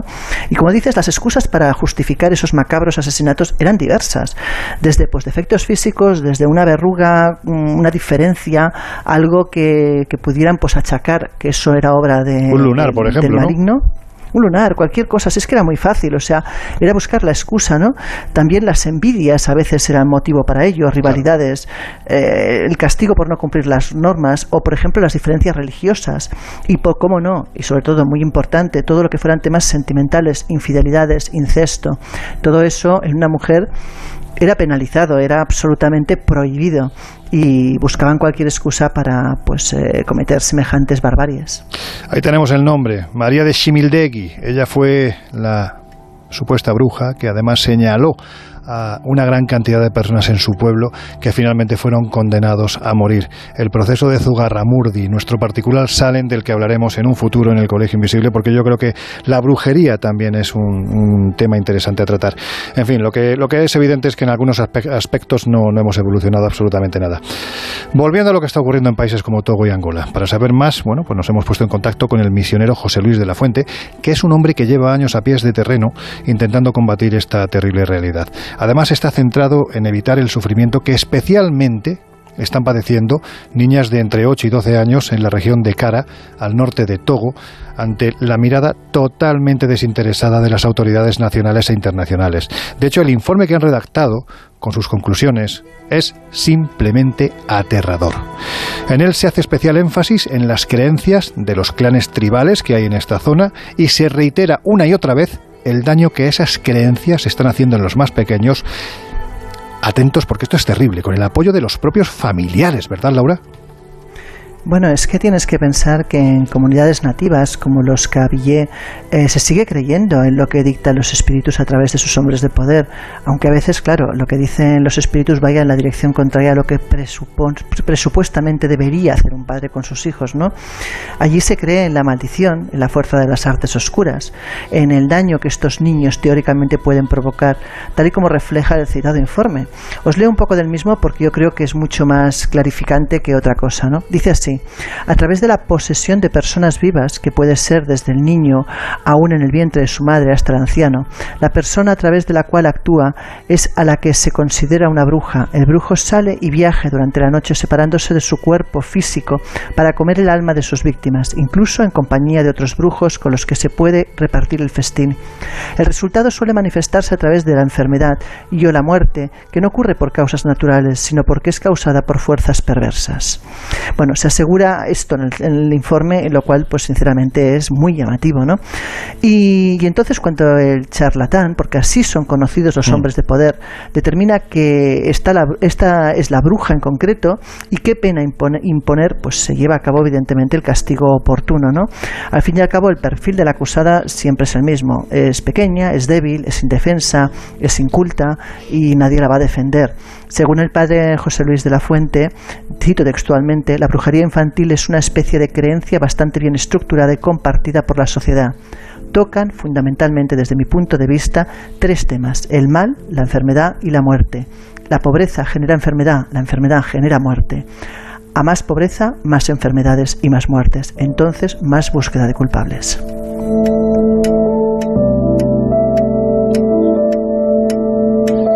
En la actualidad, y desde hace años, se ha puesto en marcha una campaña de concienciación dirigida por misiones salesianas, cuyo objetivo bueno, pues es erradicar a estos personajes, los charlatanes a los que se refería Laura hace unos segundos. El objetivo es evitar que sigan impartiendo su particular justicia y, sobre todo, causando tanto daño entre la población más vulnerable. Dicha iniciativa para que os hagáis una idea, ha llevado a sus promotores a establecer importantes protocolos de seguridad, ya que estas creencias, que solo en Togo comparten más de 40 comunidades tribales, están muy arraigadas entre la población. Bueno, pues esta cruda realidad la podéis ver en el documental Yo no soy bruja. Es una auténtica pasada. Lo vamos a compartir, el enlace al que podéis ir para, para poder verlo, porque es completamente gratuito, en nuestras redes sociales. Ya sabéis que estamos en Twitter como arroba colegioinvisibleoc y también en Instagram y en Facebook como el Colegio Invisible en Onda Cero. Es un documental brutal, duro, tremendo, pero merece la pena verlo. Pero como nosotros no nos quedamos en la forma, sino que intentamos en la medida de las posibilidades que tenemos llegar hasta el fondo, bueno, pues nos fuimos a ver al principal y hay que decir que muy amenazado protagonista de esta lucha, José Luis de la Fuente, ¿verdad, Laura? Así es, y él define muy a las claras las creencias de esta parte de África con una frase que realmente es muy impactante. Dice aquí por la mañana se es cristiano y por la noche se cree en el vudú. La pregunta es ¿por qué? Eh, bueno, yo creo que el, todo lo que es vudú, todo lo que es religión tradicional, yo digo que son religiones tradicionales, ¿no? Pues están muy inculcadas dentro del corazón de la gente. Entonces, eh, es muy difícil quitar todas estas creencias, es decir, eh, desvestiste, ¿no? Eh, quitarte la ropa, quitarte todo, quedarte desnudo de tus propias creencias y tu propia cultura, porque van las creencias religiosas van con la propia cultura, ¿no? Es muy difícil. Entonces siempre quedan vestigios. Entonces el sincretismo es bastante fácil de que se lleve a cabo, ¿no? Hay que decir que la idea peyorativa que tenemos en Europa históricamente de la brujería, bueno, pues poco o nada tiene que ver con lo que hasta hace pocos años era precisamente en África, porque aquí el brujo o la bruja era alguien generalmente muy respetado, porque se decía de él que era capaz de curar mediante el conocimiento que tenía de las plantas naturales. Con esto creaba ungüentos, era capaz también de impartir justicia, de ver incluso el futuro. Bueno, pues tenían normas de respeto y eso es algo que ha cambiado con la aparición del fenómeno que es terrible también, solo por la denominación que se le da, el fenómeno de los niños brujo. ¿De qué estamos hablando? Nos contesta José Luis de la Fuente. Aquí ha degenerado la cosa, ¿no? Y es una pena porque está un fenómeno que está creciendo muchísimo. Están los niños eh, albinos o los gimó o los que tienen los dientes eh, que les crecen de forma distinta o los que salen eh, con de, de- de culo en vez de de cabeza.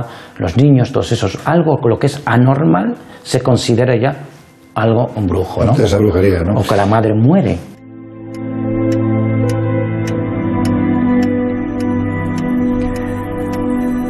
Laura. Unidos al fenómeno de los niños brujo han aparecido otros personajes siniestros que son los que determinan quién es y quién no brujo o bruja. Ya los hemos mencionado, son los charlatanes. La cuestión es quién son y cuál es su poder. Nos responde el padre José Luis de la Fuente. Pues los charlatanes al final son los que deciden si esta persona es bruja o no bruja. Y también los que teóricamente curan a los chavales de la brujería. Tienen los dos fenómenos, ¿no? Hay, algunos que tienen niños con ellos para expulsarles de la, la brujería de dentro, es decir, expulsarles el maligno, el mal que tienen dentro para que no hagan daño, y también los que deciden si este chaval es brujo o no bruja. Y a veces incluso en esas decisiones se mata a la persona, ¿no? Al niño. Entonces tú no puedes ver que es una persona, esta persona es bruja. Ni lo puedes imaginar. Pero el charlatán es capaz de ver el más allá. Entonces ven mm, al interior del alma de esta persona y entonces ahí detectan si es bruja o no. Hay culturas en las que el charlatán lo va a curar, lo llevan allí para que lo cure. Hay culturas en las cuales el, eh, el charlatán eh, con la familia pues se ponen de acuerdo, por ejemplo, yo he visto esto en el norte del Togo, ¿no? Eh, le pueden dar una especie de veneno eh, para que saber si es bruja o no es bruja. Al final, si es bruja, muere. Entonces, normalmente, si el charlatán ha dicho que es bruja, va a morir la persona. O en otros momentos se les expulsa de la familia. Se les expulsa. Yo tengo una niña ahora, por ejemplo, que fue expulsada de la familia diciendo que era bruja y está haciendo el máster en recursos humanos, por ejemplo. Es decir, hay muchos métodos distintos, ¿no? Unos son más eh, duros, más sanguinarios, puede decir, otros son más civilizados, eh, teóricamente civilizados, que es expulsarlos de la familia, a la calle. Es que es terrible. A mí me recuerda a lo que ocurría en la Edad Media, por ejemplo, en la ciudad de Edimburgo, ¿no? Cuando a una persona, a una mujer, se la acusaba de bruja, la arrojaban desde lo alto de la ciudad antigua hasta el lago que había en, la base de, esa peña sobre la que se ubicaba esta ciudad. Y si la persona que llegaba a ese lago flotaba, es que era bruja. Claro, hay que decir que por aquel entonces los vestidos y los ropajes que, que llevaban eran prácticamente una capa de cebolla, una detrás de otra, con lo cual al descender hacían paraguas y se quedaban clavadas. Por lo tanto, ya eran condenadas a morir. ¿De qué forma? Pues ahogándose en este, en este lugar. Es, es algo increíble que, como vemos, no ha cambiado. Y a mí una de las cosas que más me sorprende es hasta qué extremo el fanatismo, el miedo, la creencia, ¿no? Al fin y al cabo pueden llegar a anular instintos tan básicos, casi diría tan animalescos como es el de protección de tus propios hijos. Nos habla el padre José Luis de la Fuente de ello. Si el charlatán ha dicho que eso es, es una hija, un niño o una niña bruja, eso es ley. brujo, eso es ley. Entonces él- ellos se protegen de esta persona y no quieren que nadie de la familia pueda morir. Porque si hay una, una muerte un poco brusca o no muy bien comprendida, porque es un joven o algo así, van a decir que es este. O se ha muerto el cerdo que tenías, el único cerdo que tienes para comer, y ha muerto, o el cordero o la oveja, pues van a decir que es él. Entonces, esta persona, si tú lo mantienes en casa, nadie en la familia estará seguro. Entonces, hay que expulsarlo. Yo he visto desde cuatro años hasta mayores, hasta 15, 16, 17 años, ¿no? Y luego las personas mayores, ¿no? Hay mucho que dicen es la abuela la que le ha dado la brujería. Es don- con la abuela que ha aprendido, es la abuela que le ha iniciado, es la abuela la que le ha transmitido. Normalmente son las mujeres viudas, muchas veces, que son las más débiles, muchas veces por- para, verla- para quitarles los terrenos y las propiedades que tienen, una vez que se quedan viudas, que las declaran brujas también. Que esto también es una cuestión social. Y si esa ha sido declarada bruja, a veces dicen que es ella la que ha transmitido a uno de los hijos la brujería, ¿no? Normalmente eso ha sido transmitido por otras personas. Claro, aquí lo terrible es que esos niños y niñas, una vez abandonados, son literalmente condenados a morir, ¿no es así? Claro, está condenada a morir o a vivir en la calle y arreglárselas como sea, pero fuera de la familia. Fuera de la familia. Y la creencia es tan fuerte que esta niña que te he dicho que está haciendo ahora eh, recursos humanos, ha terminado la universidad y está haciendo ahora eh, en Benín el máster, pues esta niña fue expulsada de su casa. Solo su abuela la admitía en casa, pero su abuela era mayor. Entonces fue a trabajar en casa de una señora. Como la señora tenía miedo, no podía dormir en casa. Tenía que dormir en la calle, debajo de la mesita donde ella vendía los tomates y la fruta que vendía. No podía entrar en casa porque la señora, que no la conocía, tenía miedo porque le habían dicho que esta era una niña expulsada bruja. Vaya tela. En fin, también le preguntamos por ese caso que más le había impactado en todos los años que lleva viviendo y bueno, pues haciendo su particular misión en, en África. Y es difícil porque, tal y como nos dijo, es mucha la miseria humana con la que ha tenido que lidiar. Y además ha matizado que hay un desamparo total por parte de las autoridades de los países en los que se llevan a cabo estos terribles actos. Y yo añado también por parte de aquellos países civilizados que, viendo lo que está ocurriendo, miran hacia otro lado. Lo escuchamos. Pues yo creo que sale ahí en, ese- en un documental, ¿no? Esta niña que eh, por una discusión entre dos amigas, discutieron, esta le dijo, ya vas a ver lo que yo te puedo hacer. Entonces ya empezaron a que si era bruja, con- por esas palabras, claro. Entonces empezaron a tener miedo. Las dos niñas cayeron enfermas con un paludismo fuertísimo, fuertísimo, las curamos en nuestro dispensario incluso. Y entonces ahí empezó a circular la voz, o voz, ¿no? Oreja a oreja, de que esta era bruja. Y entonces, hasta los mismos padres la llevaron al charlatán, dijeron que era bruja, y con el jefe, podemos decir, de distrito, ¿no? Eh, la llevaron para a ver si era bruja o no, que la tenían que dar un veneno, ¿no? Yo estaba diciendo misa, me dijeron que iba a pasar esto, entonces llegué, llamé a casa para que otro sacerdote, el padre Rafael, fuera a buscarla y a rescatarla. y dice, ¿qué, qué te pasa si, si me dicen me hacen algo? Digo, tú le dices que tú también eres brujo, no te preocupes. Y efectivamente, le hicieron la pregunta, y yo también soy brujo. Por eso he venido, porque conozco lo que estáis haciendo. Y entonces la pudo rescatar, ¿no? Para mí ha sido el caso un poco más llamativo de todo esto, ¿verdad? Uno de los detalles que no hemos de perder de vista es que el padre de la fuente se está jugando cada día al intentar enfrentarse a estos personajes para que la gente que vive asustada vea que son simplemente humanos y que no tienen ningún poder. De hecho, como lo han intentado matar en múltiples maneras y en múltiples ocasiones, llegaron a pensar que él tenía poderes y por eso una noche le enviaron a unos extraños personajes para que definitivamente acabaran con su vida. Nos lo cuenta el misionero salesiano en los Betón, en Benín, y como yo salí a la ventana a verles por la noche. ¿Cómo son estos personajes? No, son, no, son unos hombres de paja que lo llaman, ¿no? Pues sí, pensaron que yo tenía un poder, ¿no? Yo no tenía ningún poder. Lo que pasa es que la gente estaba extrañada, ¿no? Pero también es verdad que me podían haber hecho daño, me podían haber envenenado, sin problemas. O sea, se supone que estos personajes aparecen y a los tres días mueres. Sí, yo muero. Y tú no o, o me- o estoy enfermo, caigo enfermo y de esa enfermedad muero, o tengo un accidente, o cosas de esas, ¿no? Si tú no crees, tienes esa fuerza. Si tú no tienes miedo, tienes la fuerza del no miedo, podríamos decir. Pero también tú tienes que tener cuidado en todo, ¿no? Es decir, el daño puede existir, el daño, el mal puede ser enviado, el mal te puede afectar. O sea, eso también es una realidad, ¿no? Es decir, hay muchos aspectos del mal en África que todavía no están analizados, ¿no? De dónde viene y cómo va.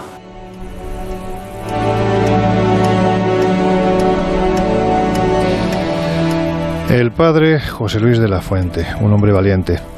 Jesús Miguel, ¿qué se os pasa por la cabeza ahora mismo? Bueno, desde luego el testimonio de, de este hombre es absolutamente terrible, pero tampoco debemos olvidar que en nuestro mundo, entre comillas, civilizado, muy entre que- comillas, muy entre comillas, porque eso de, de, de países civilizados y no civilizados también habría muchísimo que hablar, pues en, en este primer mundo también se han llevado a cabo muertes eh, a causa del poder de las creencias. ¿Cuántos exorcismos Mm. se han llevado a cabo que han terminado con la muerte de la persona que estaba siendo En exorcizada? la Europa civilizada, ojo, y no hace tanto tiempo. Y no hace tanto tiempo. Claro. bueno, y en España, ¿eh? no nos tenemos, sí, sí, sí, no nos sí. tenemos que ir tan lejos. Almansa, Albaicín, en fin, podemos decir una colección...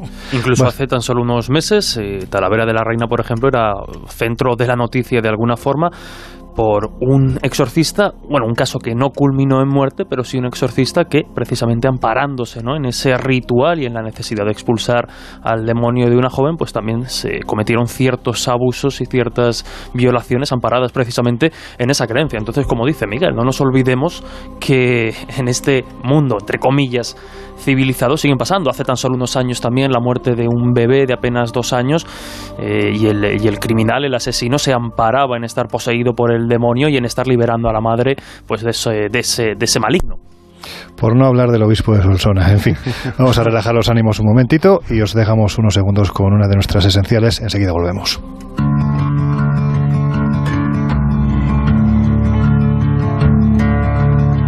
There ain't no grave can hold my body down. There ain't no grave can hold my body down. El Colegio Invisible When en I Onda hear Cero. that trumpet sound, I'm gonna rise right out of the ground. Ain't no grave can hold my body down.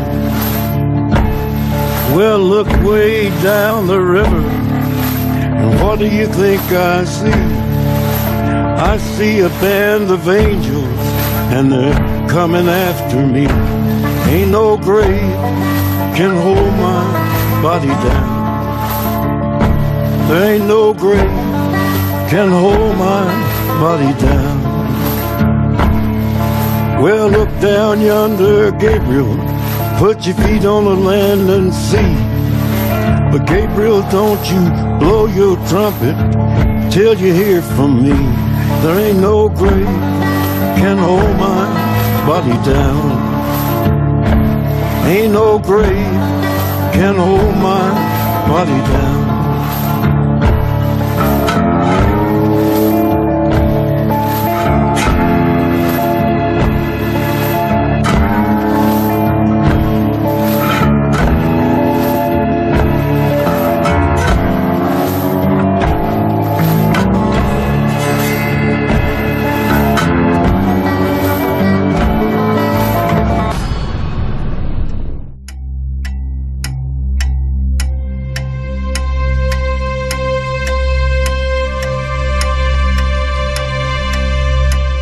Os estamos hablando de Tanzania, de Togo, de Angola, de Argentina, pero ojo, hemos dicho también que Europa tampoco se libra de estos rituales, entre comillas, mágicos en los que se producen sacrificios humanos en pleno siglo XXI.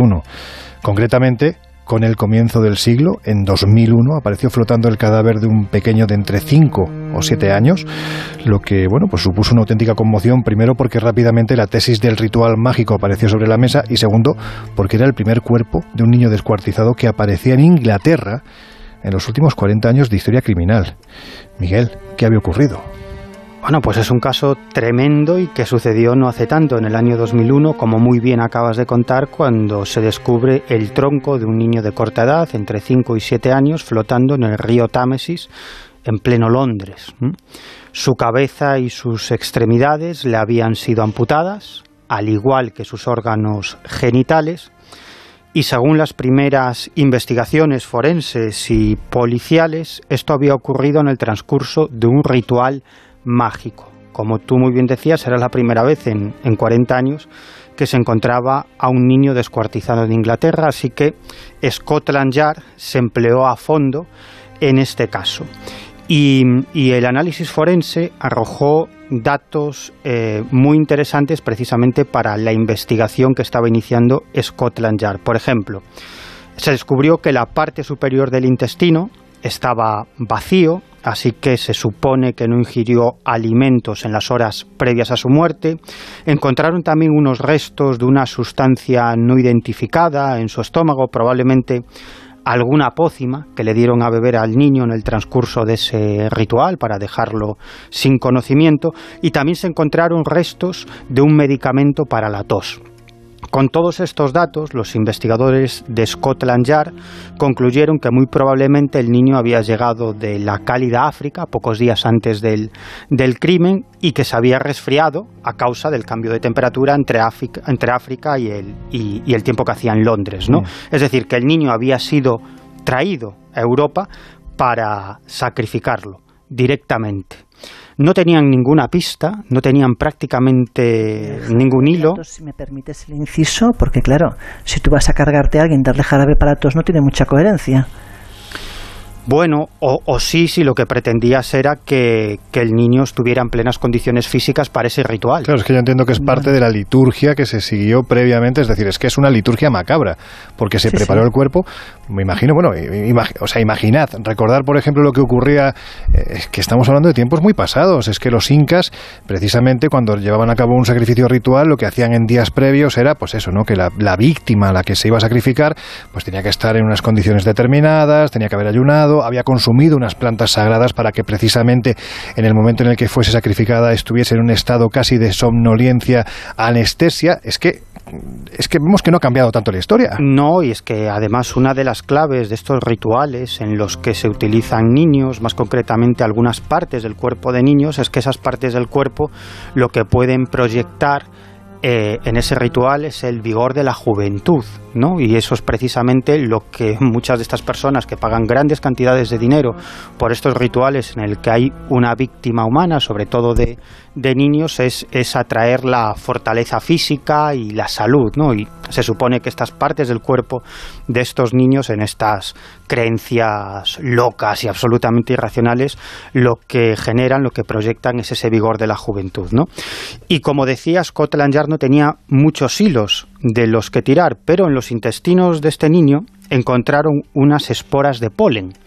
Y esta fue una de las claves para resolver el caso, porque Scotland Yard puso en marcha una novedosa técnica forense que consiste en rastrear los isótopos de estroncio que existen en los vegetales que ingerimos y que dejan rastros en nuestro cuerpo. Sí, y esto le permitió a los investigadores policiales acotar la zona geográfica de África en la que había vivido ese niño, la zona de la que había salido ese niño.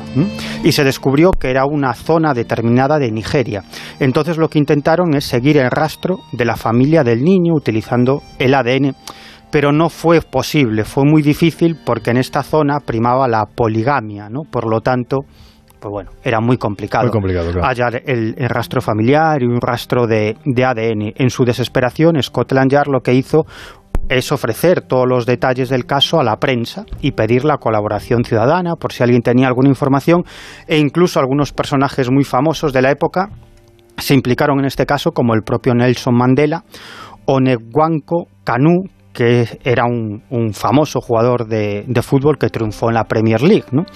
Y muchos otros personajes famosos hicieron llamamientos y finalmente, eh, gracias a, al seguimiento de estas esporas, eh, con lo cual llegaron o acotaron el lugar geográfico en el que estaba y algunas informaciones que les llegaron, dos años después la policía pudo resolver el caso y en julio de 2003 las fuerzas de seguridad británicas llevaron a cabo un operativo deteniendo a 21 personas, 10 hombres y 11 mujeres en nueve pisos de Londres. Fueron acusados de falsificación de documentos y tarjetas de crédito, estafa, tráfico de seres humanos para la explotación laboral y sexual y también, y también el tráfico de seres humanos, sobre todo de niños, para ser víctimas en sacrificios humanos destinados a la medicina muti.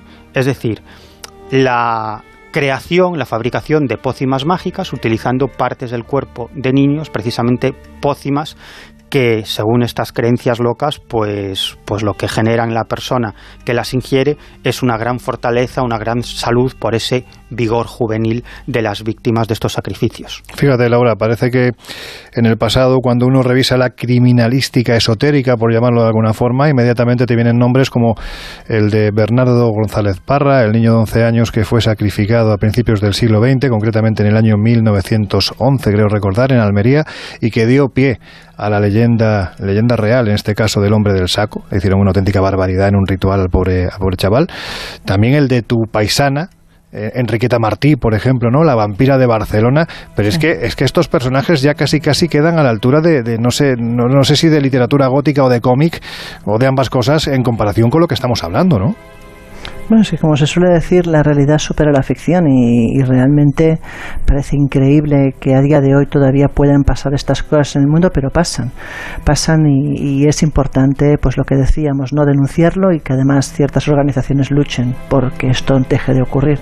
Pues mira, como nos quedan ocho minutos y como bien dices, la realidad siempre supera la ficción, lo vamos a decir por activa, por pasiva, hasta cansarnos eh, cada vez que, que haya oportunidad.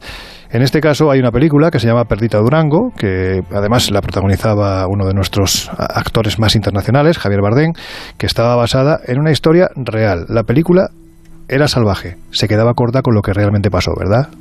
Pues sí, tendríamos eh, que hablar de un nombre concreto que caracterizó a estos uh, asesinos. La historia de estos asesinos, los narcosatánicos de Matamoros, una localidad de México casi en la frontera con Estados Unidos. Es que ya solo perdona esa denominación, narcosatánicos, sí, ya da miedo. O sea, claro. Sí, ya pone los pelos de punta, pero es que la historia no, no desmerece.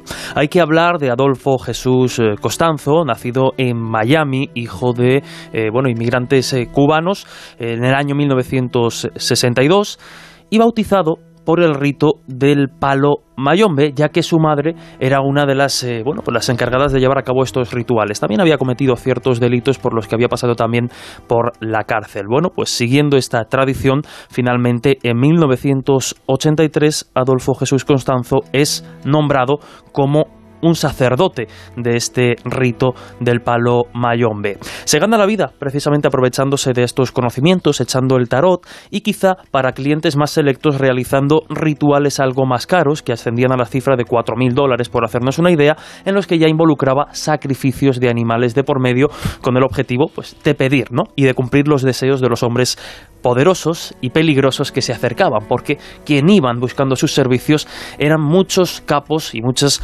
eh, bueno, de los grandes eh, nombres del mundo del narcotráfico.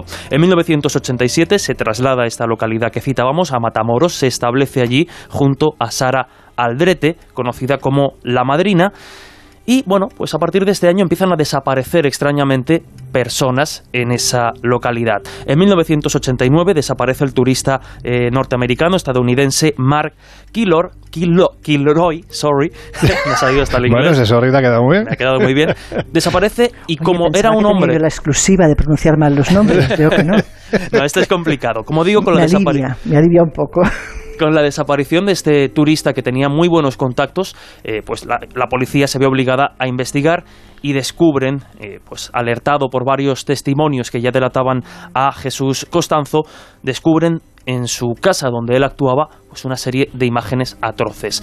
Restos mortales, restos de- del cuerpo, de toda clase de órganos, incluido el cerebro, mezclados con toda clase de, de- de potingues, con el ánimo de hacer estos rituales, y finalmente es acorralado el 6 de mayo de 1989 ante lo que, bueno, ante el acorralamiento de la policía, pide a uno de sus eh, seguidores que le pegue un tiro antes de ser capturado. Y así es como acaba la historia de Jesús Constanzo. Pero hay que recordar que esta compañera, Sara Aldrete, sigue mm, sigue cumpliendo la, la pena, la condenaron a más de 600 años, obviamente, cadena perpetua, y es conocida como la narcosatánica.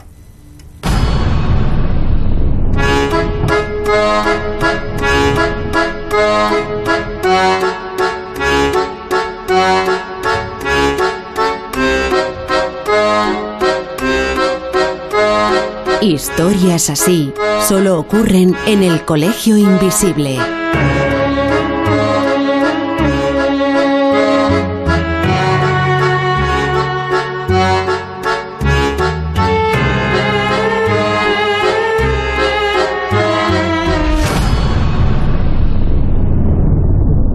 Ain't no sunshine when he's gone. Bueno, pues a toda prisa. Tenemos mm, prácticamente dos minutitos y medio para conclusiones, aunque en este caso yo creo que no hace falta ni concluir. La pregunta es evidente, aunque sé que es una perogrullada de las mías, pero Laura, Jesús, Miguel, ¿pensáis que en algún momento se va a lograr erradicar este fanatismo y estas creencias? Laura.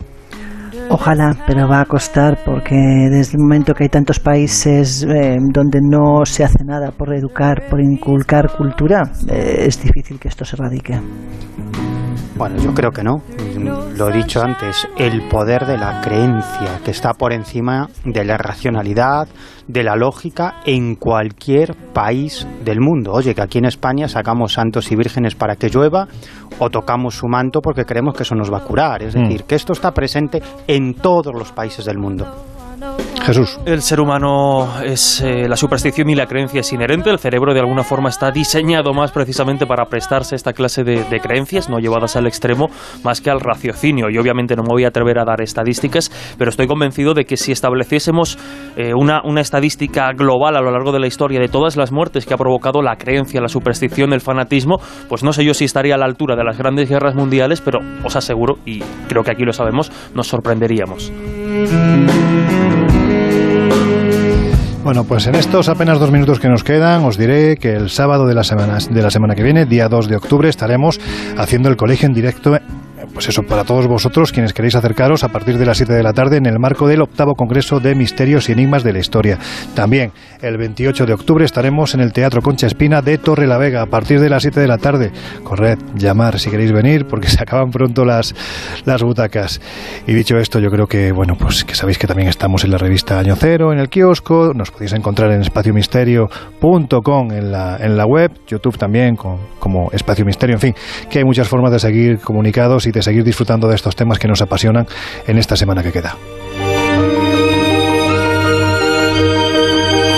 En esta semana que queda, hasta que abramos de nuevo las puertas del Colegio Invisible. Ahora mismo nos toca cerrarlas, así que Laura Falcó, que te recuperes pronto. Ha sido un placer compartir radio contigo. Hasta la semana que viene.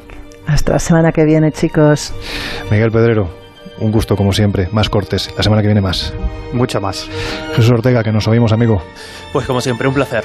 Y a vosotros ya os dejamos en compañía del gran José Luis Salas, de su fantástico equipo y de sus no sonoras. Nosotros volvemos a abrir las puertas del Colegio Invisible dentro de siete días. Hasta entonces, por favor, sed muy, muy felices.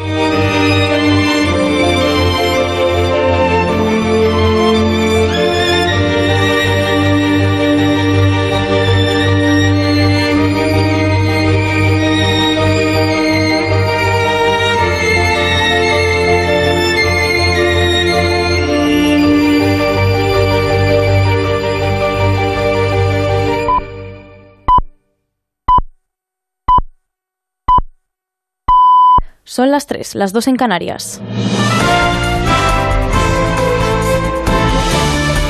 Noticias en Onda Cero. Buenas noches. Continúan las reacciones por la detención del expresidente fugado Carles Puigdemont. El actual presidente de la Generalitat, Per Aragonés, ha condenado en Twitter la persecución y represión judicial, en palabras del presidente, y ha reivindicado la amnistía como único camino y la autodeterminación como única solución. Desde el Partido Popular, Pablo Casado ha dicho que Puigdemont debe ser juzgado en España por su golpe a la legalidad constitucional y exige al presidente Sánchez que se comprometa a respetar la sentencia de la justicia sin indulto a cambio de permanecer en el poder. La líder de Ciudadanos, Inés Arrimadas, ha celebrado la detención como una buena noticia para los demócratas, ha dicho, y desde Unidas Podemos, el portavoz parlamentario Jaume Asens ha calificado el arresto de incomprensible. Defiende que es ilegal porque la orden está suspendida. Puigdemont ha sido detenido nada más aterrizar en la isla de Cerdeña por una euroorden emitida por el Tribunal Supremo Español en 2019. Este viernes pasará a disposición judicial. La Corte de Apelación de Saser en Cerdeña tiene que decidir ahora si entra en prisión o queda en libertad con medidas cautelares. Su extradición a España está también en manos de la justicia europea. Los abogados del expresidente podrían solicitar la reactivación de su inmunidad como eurodiputado.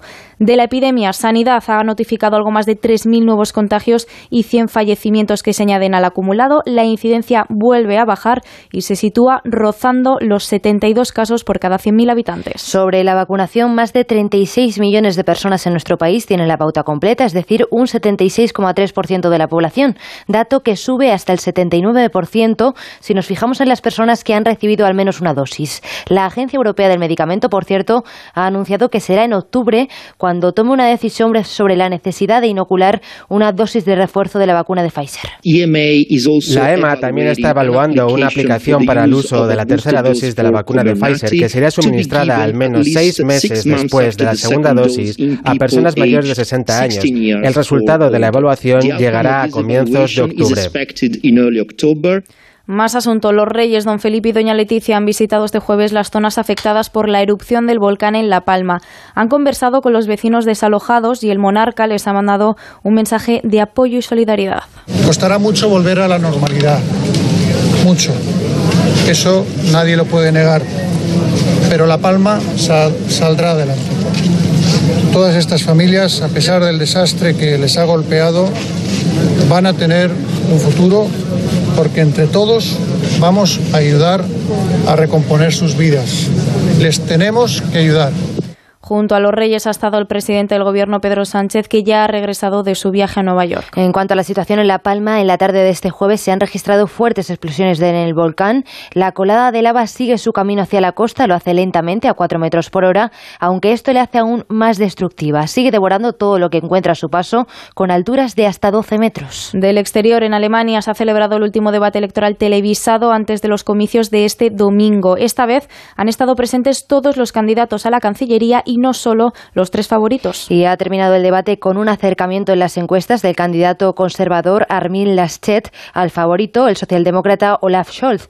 Según los sondeos, los socialdemócratas obtendrían el 25% de los votos, mientras los conservadores, la CDU de Angela Merkel, se quedarían en el 23%. Algo más lejos estarían los verdes con un 16,5% de los votos. De vuelta a nuestro país, gobiernos, sindicatos y patronal han vuelto a reunirse este jueves para acordar la prórroga de los Más allá del 30 de septiembre. El encuentro ha finalizado de nuevo sin acuerdo, pero con avances después de que el Ejecutivo haya reculado algo en su propuesta inicial. Ante las quejas de los agentes sociales por los cambios propuestos por el Gobierno, que más que una prórroga, decían los agentes sociales, era cambiar por completo el modelo, el Ejecutivo recula. Propone ahora prorrogar el actual modelo un mes más y ya en noviembre poner en marcha los cambios. Propuesta que gusta tanto a sindicatos y patronal y, sin embargo, debe ser apoyada también en la reunión de hoy por el Ministerio de Seguridad Social, ya que este jueves la reunión ha sido solo con el Ministerio de Trabajo. Otras noticias. El Partido Popular ha solicitado la creación de una comisión de investigación en el Congreso sobre la entrada de Brahim Gali, el líder del Frente Polisario,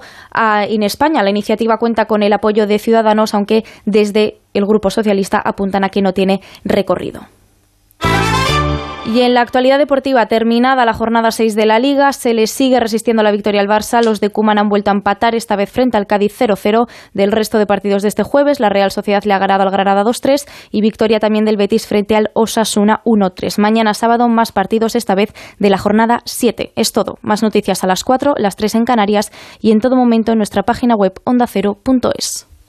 ¿Qué tal, Julia? Ya me ha contado Félix lo Betuere. Ya sabes que para lo que nos necesites, que ahora estarás con los gastos de los nenes hasta arriba. A mí me pasó lo mismo y como era de legalitas, me ayudaron a llegar a un acuerdo con mi exmarido para volver a repartir los gastos sin broncas.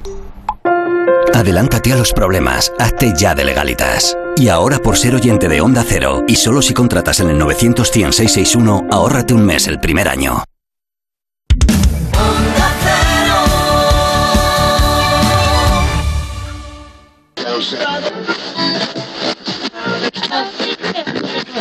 Espera un momento. Papá, no lo entiendo. Creí que se permitía poner la radio.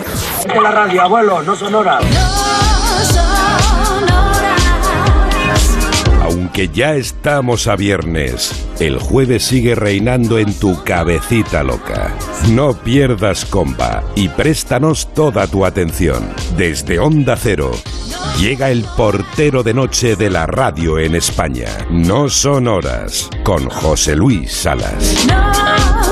Son horas. Buenas madrugadas, te voy a decir. Estamos en este viernes, es viernes ya el 24 de septiembre del año 2001 y ahí está la información y además intensísimo, apasionado, colegio invisible, hoy con mucho, mucho que contar por parte del público. Anda que no, anda que no, anda que no. Hondo Cero, aquí nos tienes en, la edición Café Express del No Son Horas. Sergio Monforte, Marta López, eh, compañeras y compañeros de la redacción de noticias de Onda Cero, la voz, estelar invitada del hermano microfónico Jesús Olmedo y, cómo no, ahí están, están aquí Lady Gemma Ruiz, buenas madrugadas. Muy buenas madrugadas, José Luis Salas. Isa Blanco, buenas madrugadas. Muy buenas madrugadas, Salas. Ya habéis hecho la digestión, ¿no? Bueno, yo estoy en la tercera recena, no te preocupes por mí. Joder. Que yo no dejo de trabajar. Mi cuerpo es una máquina Pero, pero ¿dónde lo echa lo que come, hija? En los nervios que tengo día a día. Lo que come esta chica, ¿eh? de verdad, a mí me tiene preocupada. Es una lima, es una lima. Así es. Madre del amor hermoso. Hoy tenemos también un programa. Oh, Gemma, me he acordado de ti. Te va a encantar el intro y el Disco Forum de hoy. Vale, ya me has dejado con la cosita, vale, vale. Te va a gustar, te va a gustar. Bueno, antes vamos a contar lo que hay. Porque además de la taberna de Redacción Express tenemos comunicación con los ruinas. Es inevitable, chicas. Nada, no hay forma. No nos libramos. Ahí estarán ellos por Onda Cero Almería, Paco Calavera, Alex López, Pepe Céspedes y Juan Antonio Manzano. Además, nos iremos hasta el Guateque de la Polaca en Marbella con Francis Guzmán. Tenemos tapas suculentas con Antoñín Farillas. Sí. Y te digo que hay Disco Forum, repito que a Gema le va a gustar. Igual que lo que viene a continuación. Toma rock and roll. Desde el estudio del Late Night de la NBC. Vaya dos se han juntado. Por un lado, Brian May y por otro, Slash. Este es el Die of Mother Town.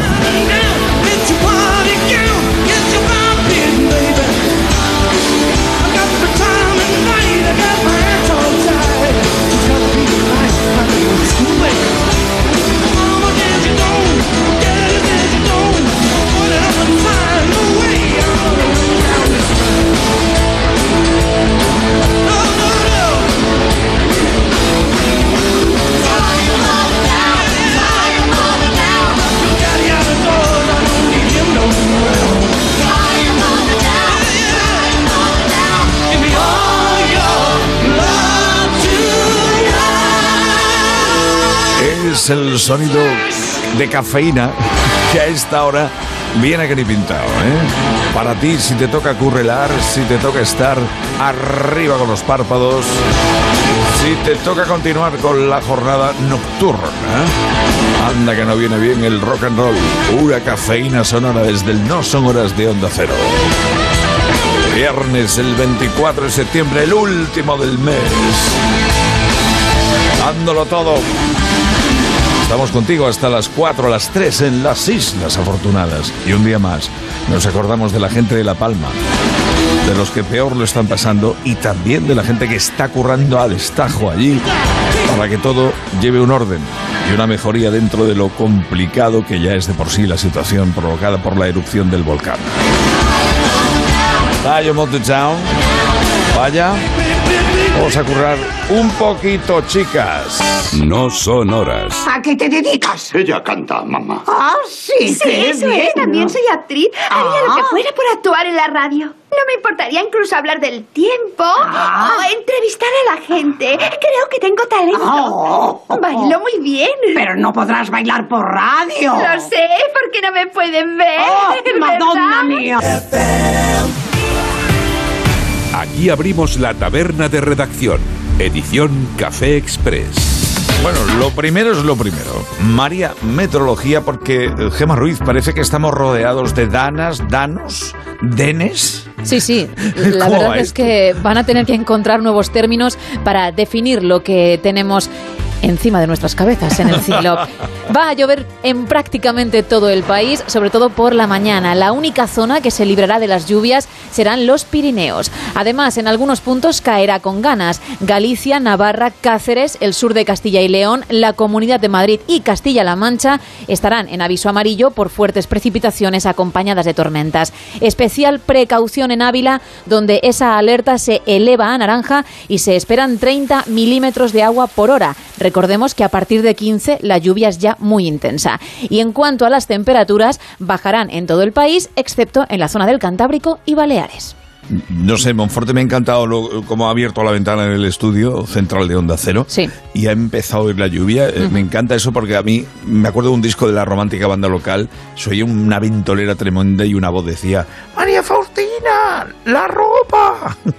Para que la gente subiese a, a coger la ropa que estaba tendida y se iba a mojar, evidentemente. Oye, que hay mucha gente que incluso escuchando esto y sabiendo el parte meteorológico sigue poniendo lavadoras y tendiendo fuera. Luego os pasa cierto. lo que os pasa, ¿de acuerdo? Luego pasa lo que pasa. Es claro, que me tengo que enfadar. Si es que, que, que. Leche. Eh, Isa Blanco, ponte a mi verita que vamos a pegar un lengüetazo a los titulares. Eh, me toca empezar en La Razón. Los líderes políticos coinciden en que Puigdemont, sí, debe ser entregado a España para ser juzgado. Puigdemont podrá solicitar cautelares al Tribunal Europeo para parar su extradición desde Italia, donde ha sido detenido. Eh, los propietarios de los terrenos cubiertos por la lava, en Canarias, en La Palma, no podrán volver a edificar sobre ellos. Canarias gestiona la compra de 280 viviendas para alojar a los afectados. Mazazo al optimismo del gobierno. El INE rebaja en casi dos puntos el crecimiento económico en el segundo trimestre. Las lluvias, lo acabas tú de decir hace un momentito, anegan el litoral de Huelva en este caso. Lo hemos perdido todo. Hay gente que lo ha perdido todo debido al agua, a la lluvia. Inundaciones en Madrid. Eh, El plan de inundaciones de Madrid se ha activado esta misma noche por la previsión de fuertes lluvias. Ojito con esto. Sí, hace unas horas aquí en San Sebastián de los Reyes ha caído una muy buena. Una ¿eh? buena, una Muchos buena. puntos de Madrid, Sí, sí. sí. En el país, la movilización por el clima sacude el final de la campaña en Alemania. Los jóvenes reclaman más ambición contra el calentamiento en centenares de marchas a 48 horas de la votación. La foto de portada son unas vistas inquietantes. Brigitte Jansen es una alemana instalada en la isla de La Palma desde hace más de 14 años y observa, en la foto la vemos observando, la nube del volcán de Cumbre Vieja desde la casa de un amigo y compatriota que le ha acogido tras ser desalojada del municipio de Todoque. Y justo debajo de esta foto, un titular, sin casa, sin trabajo, sin nada. La familia de Aníbal Díaz perdió en unas horas su vivienda a punto de ser engullida por la lava y sus, em- y sus empleos. Qué barbaridad, por Dios. El periódico de Cataluña. Detenido Carles Puigdemont en Cerdeña. Otro asunto, la Merced ha abierto con una reivindicación del activismo vecinal.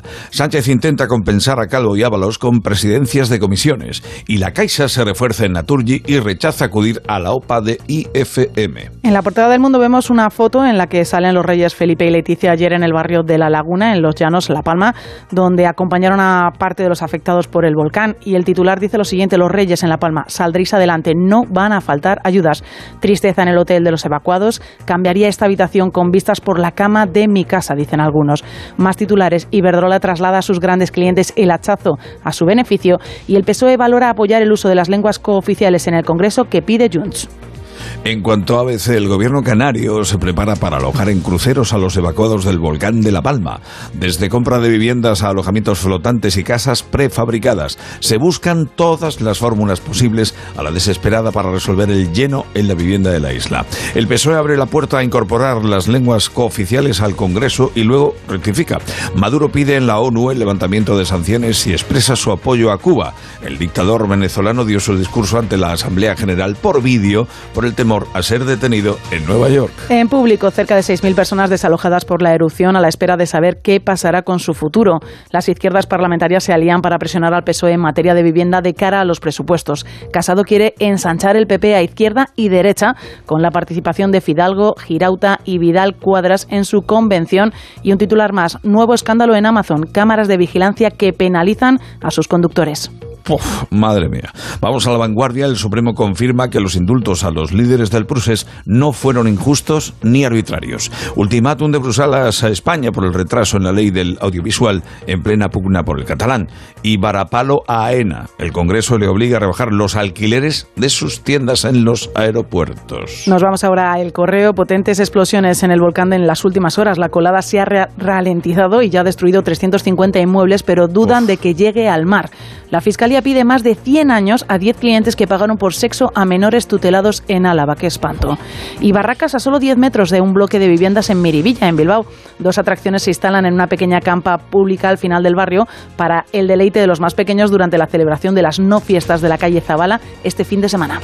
Vamos al español. Puigdemont detenido en Cerdeña por la orden de busca y captura del Tribunal Supremo de España y la foto. La lava no llegará al mar mañana. Las coladas se ensanchan y avanzan lentas. En Diario Sur, Málaga, primera provincia del país en reservas de españoles en los hoteles este verano.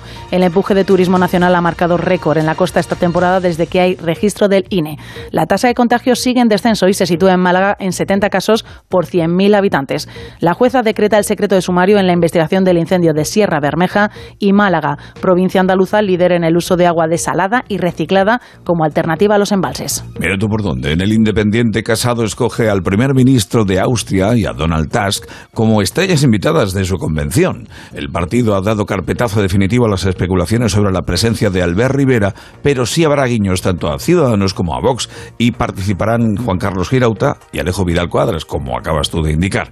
La UME rebaja la alarma. La población de La Palma no tiene que preocuparse por el aire que respira.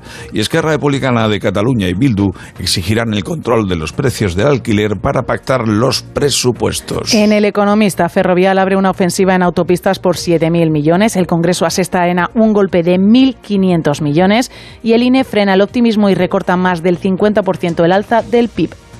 Y en cuanto a nuestra web, la de Onda 0.es, repleta de noticias, también vas a encontrar la información sobre el chef José Andrés, que ya está en La Palma para ayudar alimentando a los vecinos a los que sobre todo lo han perdido todo.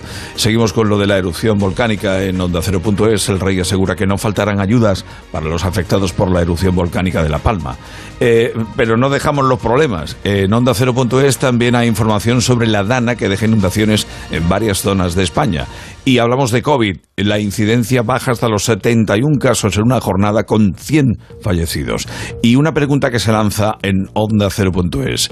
¿Es factible que Madrid celebre los Juegos Olímpicos de 2036?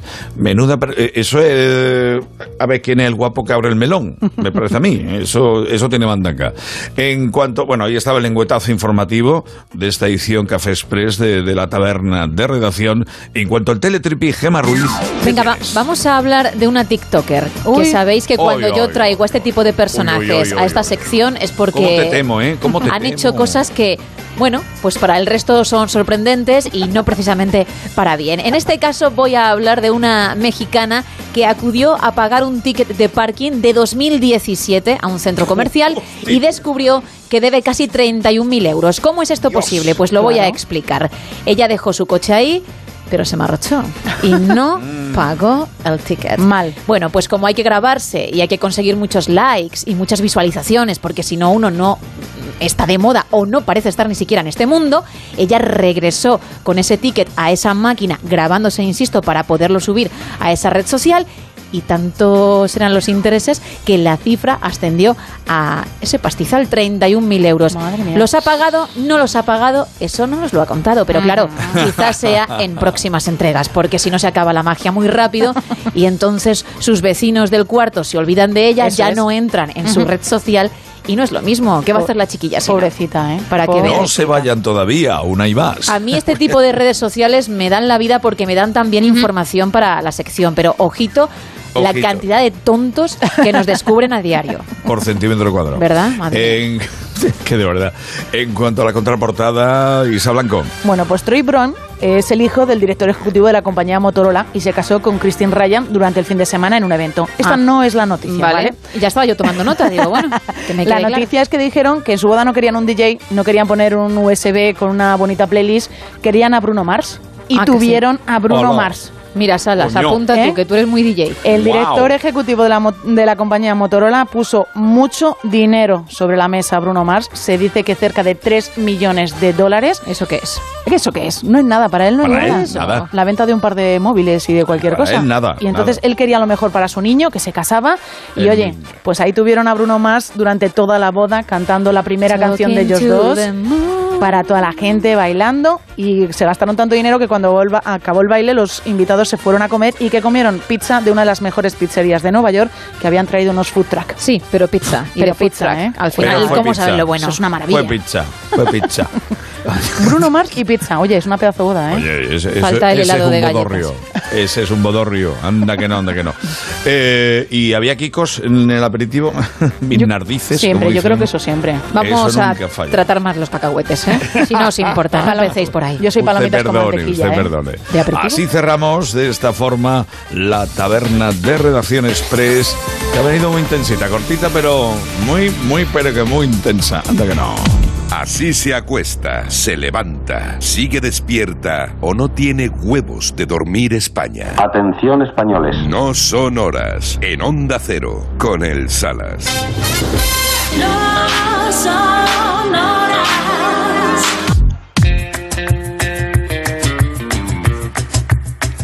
A ver si os gusta. Esta canción llegó al número uno en medio mundo tal día como hoy de 1984, pero esta es otra.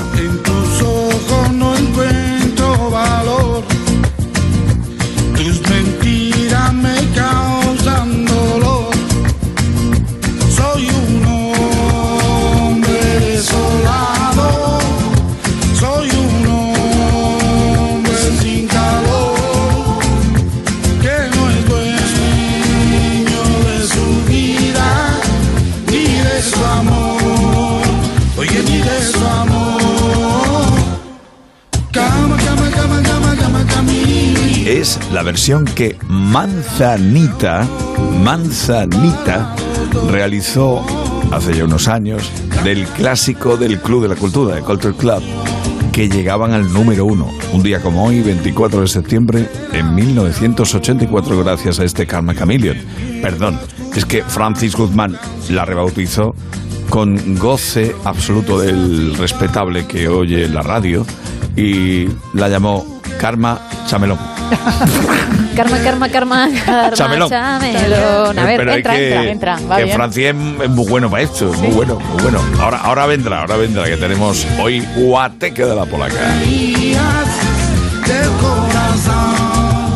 Por cierto, la armónica, la canción original la tocó Jude Lander, que fue toda una estrella del Mercy Beat en los años 60, en la época de los Beatles, en el grupo de Hathaway's.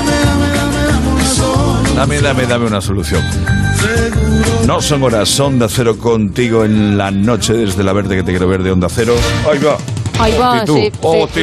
Lo, que llega, ¿no? Bueno, ya llega. Venga, comunicación obligatoria. Ahí están Pepe Céspedes, Paco Calavera, Alex López y Juan Antonio Manzano. Ellos, desde Onda Cero Almería, son Los Ruinas, Monforte, Acoqui, Conectada.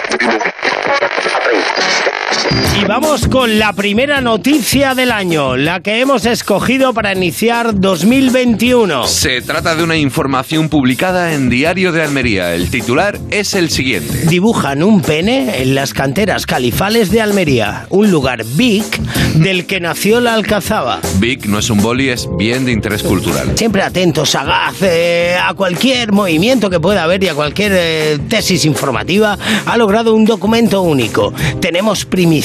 Vamos a escuchar el momento en el que ese artista renacentista decidió redecorar las canteras. Canteras califales.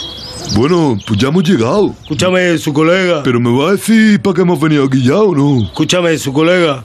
¿Desde cuándo nos conocemos? Un puñado de tiempo. ¿Alguna vez te, a- ¿Alguna vez te la he hecho yo a ti? No. Tú confías en mi socio. Tú monta ahí y vigila que no venga nadie. No entiendo nada. Tú hazme caso. Vigila y no mires lo que yo haga, ¿vale? Tú de espalda hasta que yo te lo diga. Pues porque somos sus colegas, que si no... pff, Venga, empieza que ya estoy de espalda. No te estará haciendo una... Estoy agitando el spray. No hagas preguntas. Espera que termine y lo entenderás. Ahora. ¿Qué ha hecho, loco? Acabo de dibujar un pene. Eso no es un pene, eso es un pollón. que, que son bien de interés cultural. Desde hace poco. Pero lo era cuando se hizo. Estas canteras califales eran arte o tenían interés cultural hace un puñado de siglos. No. ¿Por qué? Porque en este país no se respeta a los artistas hasta que no se mueren. Yo, yo no me he limitado a dibujar un nabo. No. He dibujado una futura obra de arte.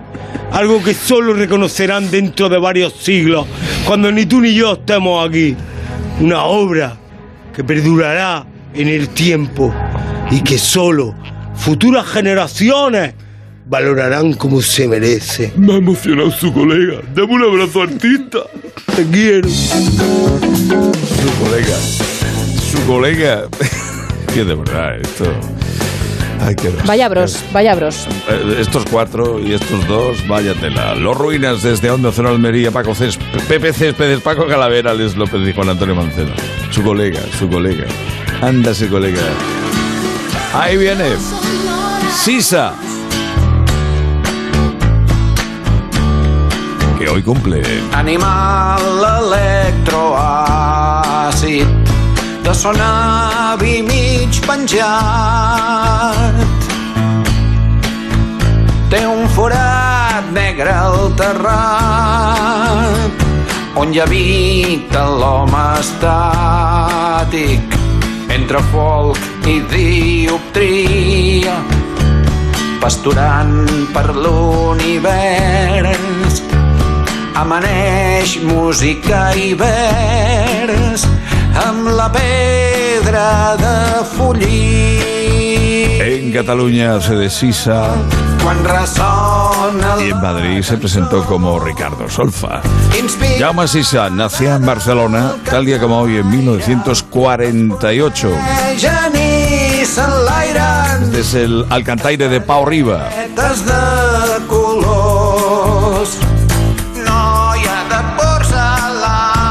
Estoy además adelantado yo a su tiempo completamente. No son horas, onda cero. Eh, ¿Tenéis ganas de mover un poquito el culete? Sí, porque sé quién es el encargado de que eso ocurra y sé que entiende y que trae buen repertorio. Ah, no, bueno. Hasta Isa Blanco mueve también un poco el pinrel. Bueno, No sé. bueno, yo me muevo con un arte y con un estilo Bueno, que... bueno, bueno, Que ni bueno. J-Lo. Que ni J-Lo, Es tremendo, tremendo testimonio, de verdad. Venga, vamos al lío.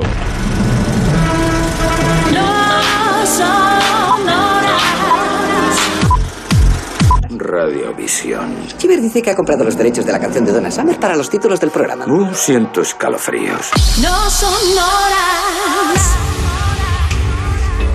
Ya está aquí el fin de semana y Francis Guzmán con el guateque de la polaca. Aquí está Francis Guzmán, cómo no. Muy buenas madrugadas. Muy buena madrugada, Salas, ¿qué tal? Pues deseando que montemos virtualmente, radiofónicamente hablando, el guateque de la polaca para el No Son Horas de Onda Cero, porque tú y yo lo necesitamos tal vez más que la gente que nos oye. Fíjate. Naturalmente, naturalmente. Además, con muchísimas ganas de, de volver a pinchar la bombonera, muchísimas ganas, Sara.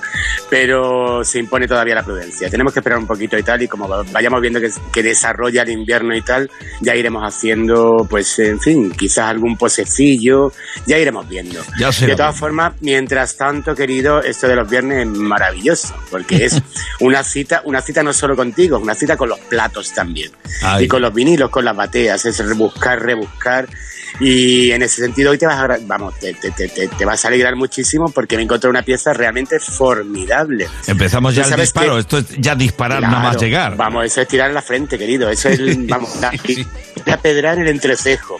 Porque la pieza lo merece, en sala la pieza lo merece. Estamos hablando de el segmento de Yeyes que grabaron con Philips. Ah, Tú sabes ¿sí? que la banderada de esto fue la gran Limorante. Sí, señor.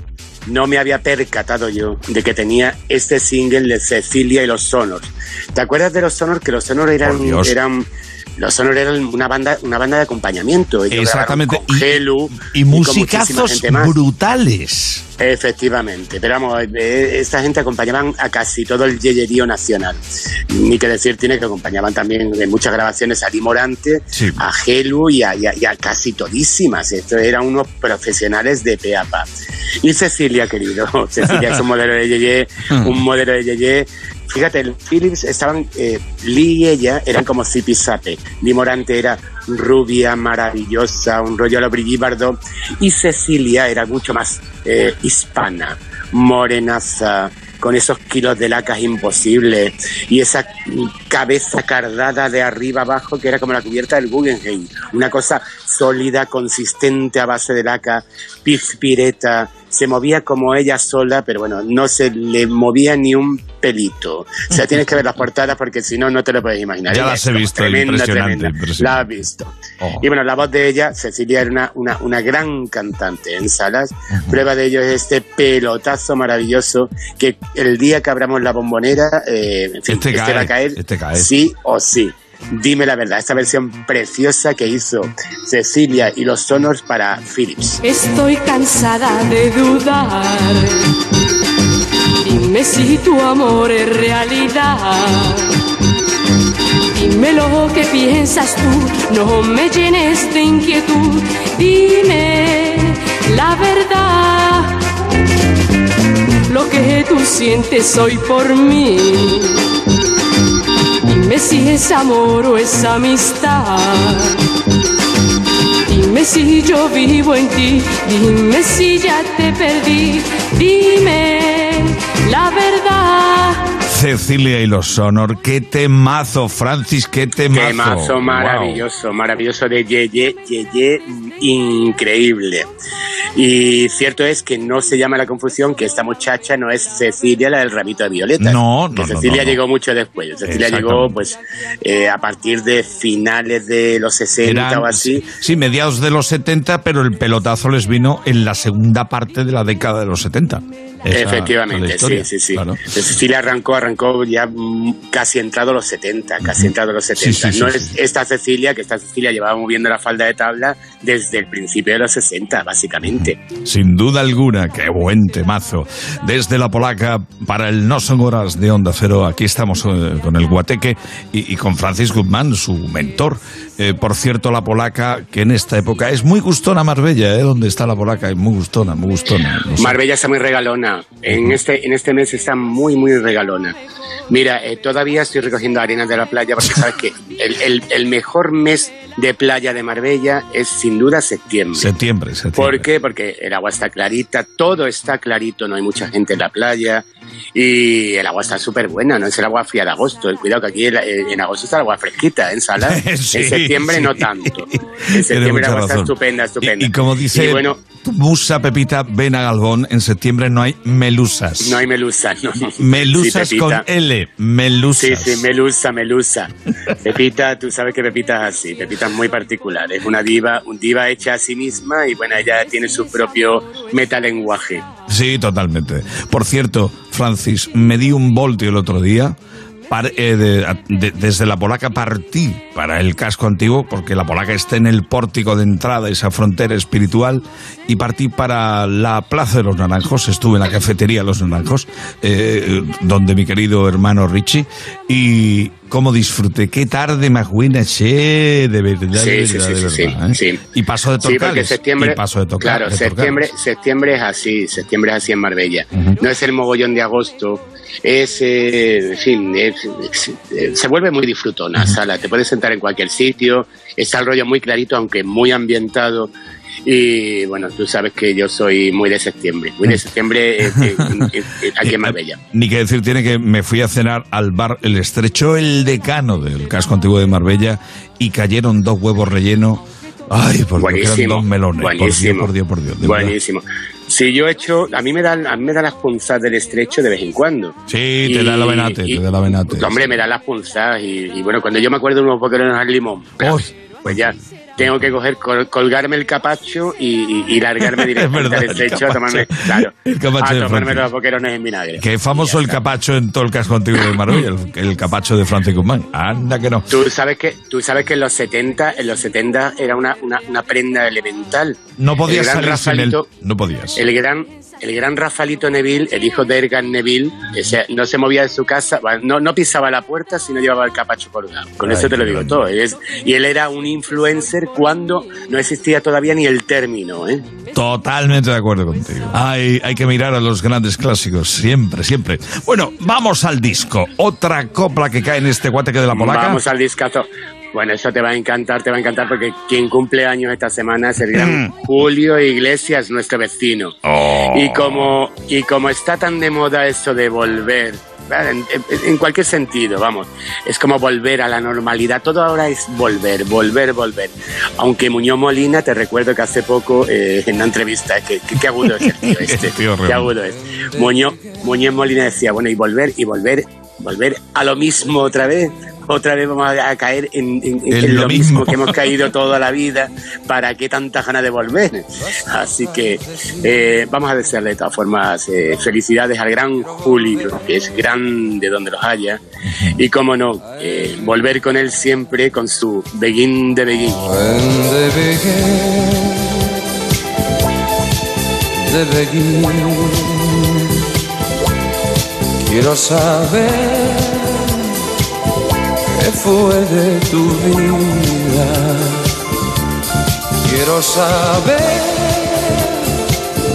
si todo se olvida para volver a empezar. Y Yo que siempre jugué con tu amor hasta el final. Y seguro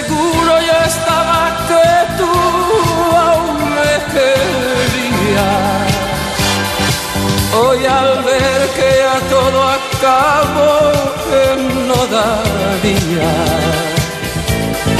para volver a empezar. Begin de Begin, Cole Porter, en la versión de Julio Iglesias que está de cumple. ¿eh? Eh, eso que nadie con esto Yo tengo un ganas de verlo pelotazo, otra vez. Mira, pelotazo. pero esto fue, pero, pero pelotazo en todo el mundo. Esto fue, escúchame, esto, mm, llegar, llegar al UK chart, al- a la lista del Reino Unido y en americano, es número, la leche, claro, la leche. en número uno es, es la repapa, es una cosa eh, que no se ha visto nunca jamás, eh, Sí, es algo es cierto, tremendo. es cierto. Cierto, cierto, cierto. Y la versión, la, orque- la orquestada eh, para este tema, para él, para Julio Iglesias, esos es que me gustan, llámame Hortera, pero es que me encantan. Mm. Me encantan, lo confieso, me Hijo encantan. mío, sí, con lo, lo de la música no es, no es eh, ni ser más o menos hortera, es eh, aquello que te puede, que te erice, que se te meta un poquillo en la piel y tal, y lo disfrutes ya es suficiente. Ya estamos con el pellizco, no, ya estamos con el pellizco, claro, Si te da el pellizquito y tal, cualquier cosa que te dé el pellizco es cualquier cosa que está hecha para tus sentidos, para Sí, ti. Eso es cierto, rigurosamente cierto. Ah, oye, una pregunta. Eh, es que nos acordamos tanto de cuando se bailaba, que se volverá a bailar en el, en el guateque de la polaca, eh, la bombonera. Eh, mucha gente me ha preguntado, ¿tú sabes si va a haber Rafael Parade? Y yo les he respondido, "Mm, incógnita, incógnita. Mira, pues te cuento, porque precisamente hace, hace un ratillo estábamos hablando del tema con una chica de aquí del barrio. Eh, si de aquí, si de aquí a, a mitad de octubre la cosa sigue como está ahora mismo de normalizada entre comillas, lo que mm, seguramente vamos a plantear, Salas, eh, eh, es un rollo, es un rollo, mm, eh, un Rafael, uno, que dé un, un concierto y las mesas colocadas como en el Florida Park, con sus lamparitas y tal y cual, de tal forma que sea una especie de velada en el Florida, algo así. Muy bien, muy bien, me gusta la idea. Claro, me gusta la idea. de tal forma que no haya mogollón, mogollón, mogollón, pero que sí empecemos a sacar un poco, eh, como han hecho los malagueños, el cautivo a la calle, ¿sabes lo que te digo? Perfectamente. Sacar a Rafael, sacar a Rafael a la polaca otra vez. Ea, pues Que eso es lo que al queremos, cine. es lo que queremos. Y por Eso. cierto, la copla de cierre esta semana, ¿cuál es? La, la copla de cierre no puede ser de otro que, que el gran Tino Casal porque Dios. nos dejó una semana con la actual. Sí. Y bueno, tú sabes que de Tino y con el mono de bombonera que tenemos por y tal, Dios. no se puede tirar más que la embrujada, que esto es de venirte arriba, no. Lo siguiente, es el gran Tino Casal en el recuerdo siempre, en la polaca. Y en la embrujada, que es un temazo, en fin, absolutamente bailongo y formidable. El gran Tino Casal. tiempo que vive en un cuento del cual no quieres salir.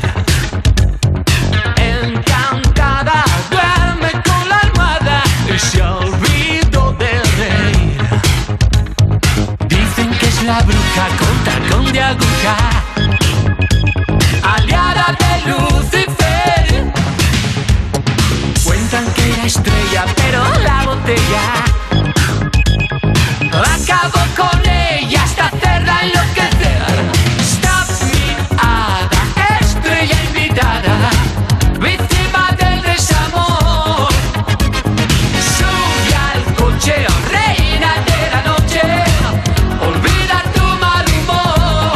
Casal, que nos dejaba tal semana como esta en 1991 y encima de embrujada. ¡Wow, wow, wow, Sí, wow! sí, sí.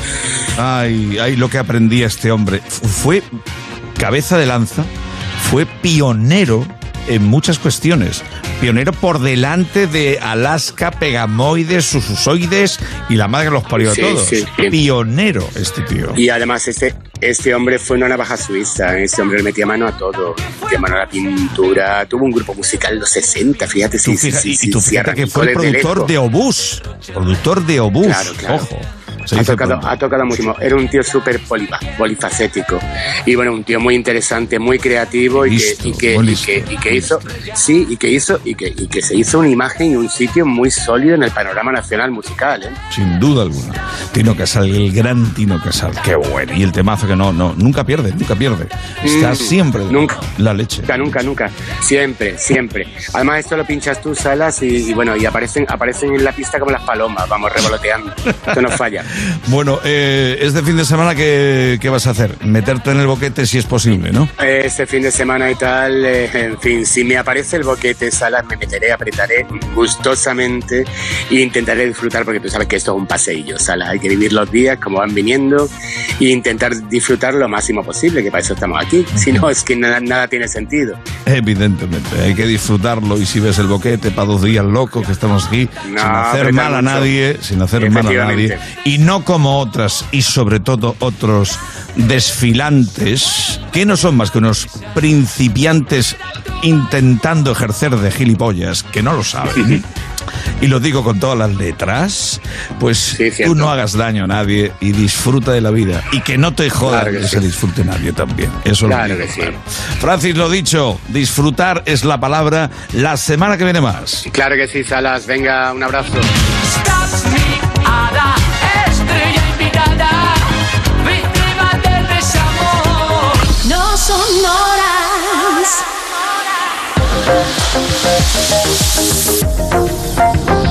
¿Cómo ha bailado Isa Blanco, eh? ¿Cómo ha bailado en el guateque de la polaca? Bueno, espera, voy a beber un poco de agua, ¿eh? Porque madre mía. madre mía. Abre la ventana del estudio, anda, fuerte, por favor. Ay, ay, ay, qué madrugada llevamos, qué madrugada llevamos y ahora más. ¿Qué Beatles? Los de aquel año. Vamos a 1941. Nacía en Nueva York. Sí, sí, los Beatles. ¿Quién? ¿Quién nació en Nueva York? en 1941, un día como este, nada más y nada menos que Linda Eastman, conocida tras su casamiento con Paul McCartney como Linda McCartney.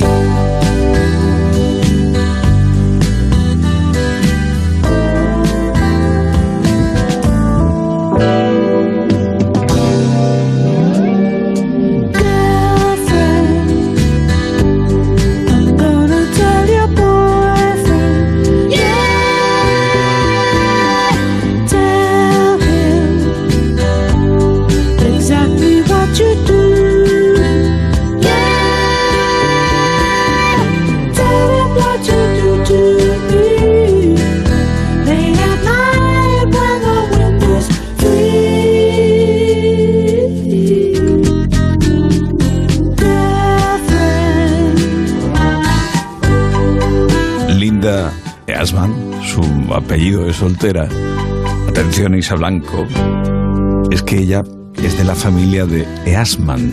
Sí, sí, la de las fotos, los carretes, las películas. Eastman Kodak.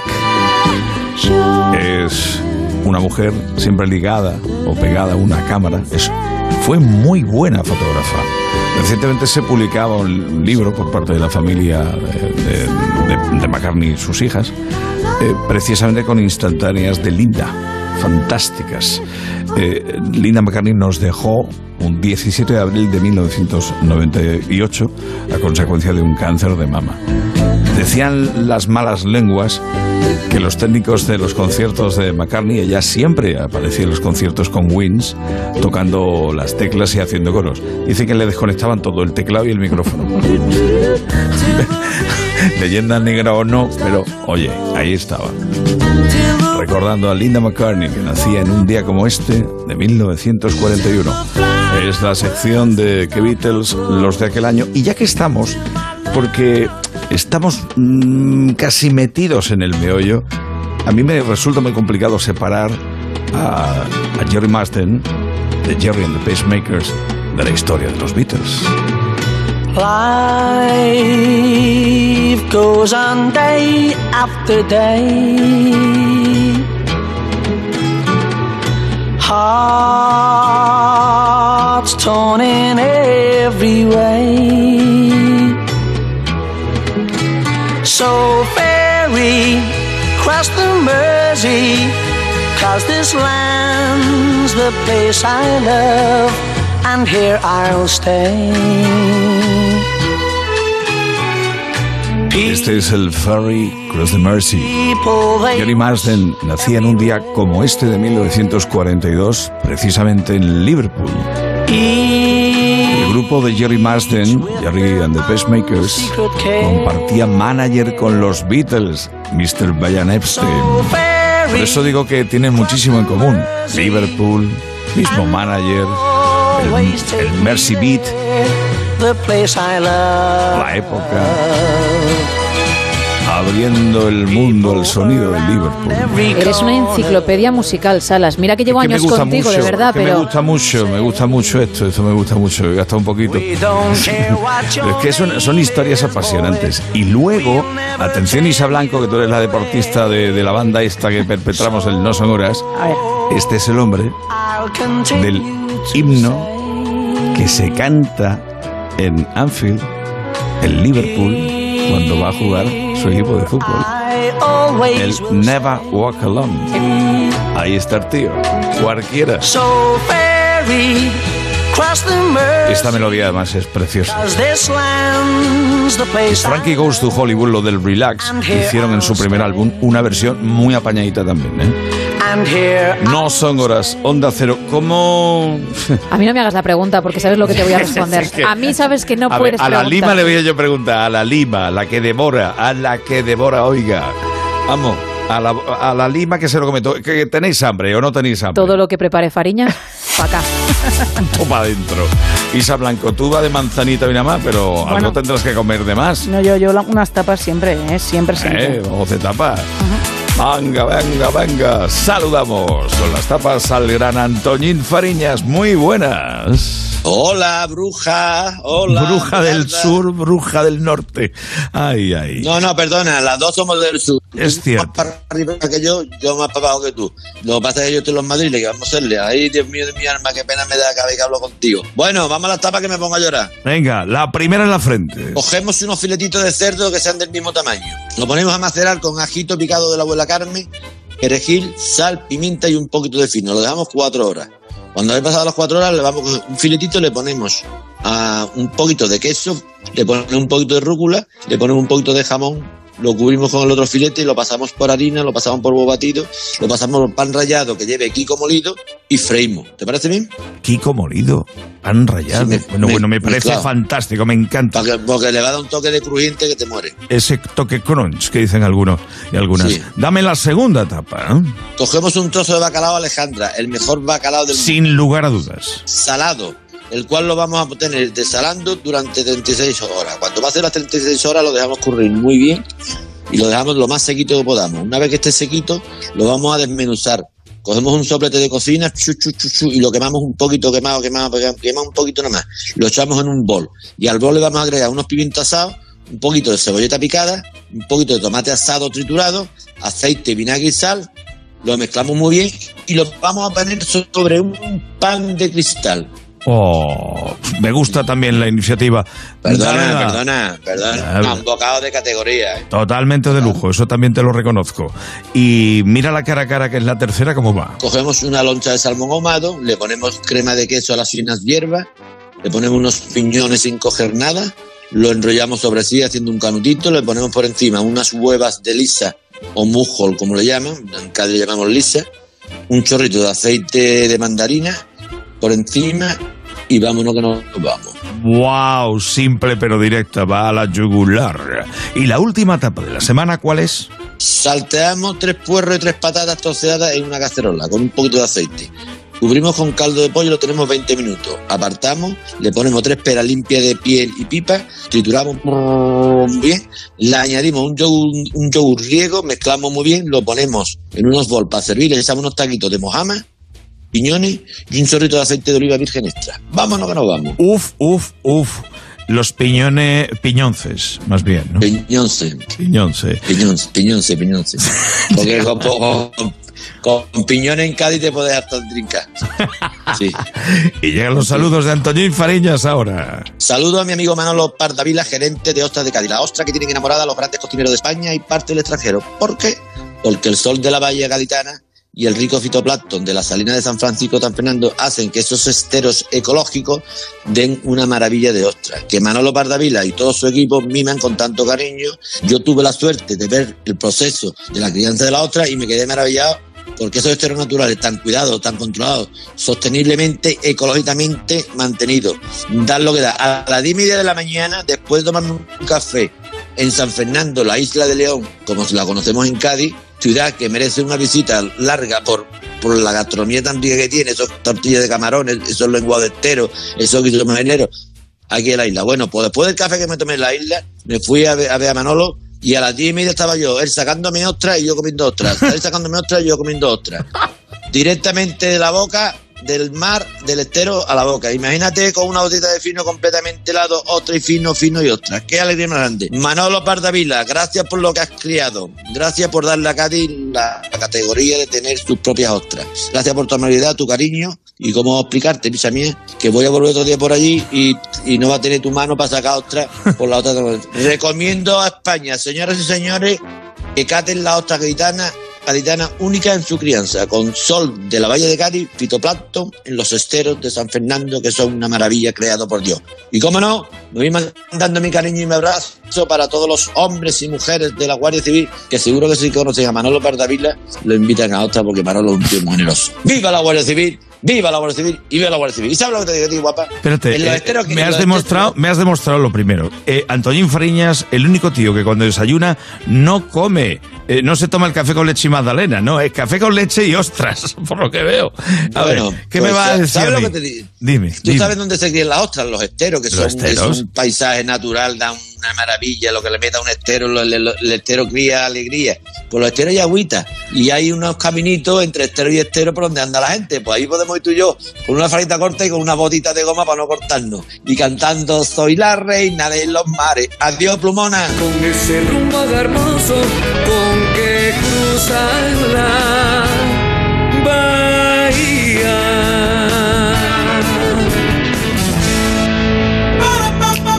Hay que ver lo que me quiere, ¿verdad? Te quiere mucho y él lo demuestra a su Mucho, manera. Ya sabes que es especial. Tienes que seguirle el punto, no pasa nada. Nada, pero, pero me ha dejado el cuerpo con más hambre. Yo te lo digo muy en Sí, serio. hombre, es que es Con muy más- buen cocinero y, e imaginar lo que va preparando, cuidadito. Cuidadito, cuidadito. Bueno, disfruta, Gemma Ruiz. Voy. Porque vamos a escuchar unos cuantos sonidos del Back to the Light. Es el recopilatorio con algún truco, con algún arreglito de tu querido Brian May. Qué bien.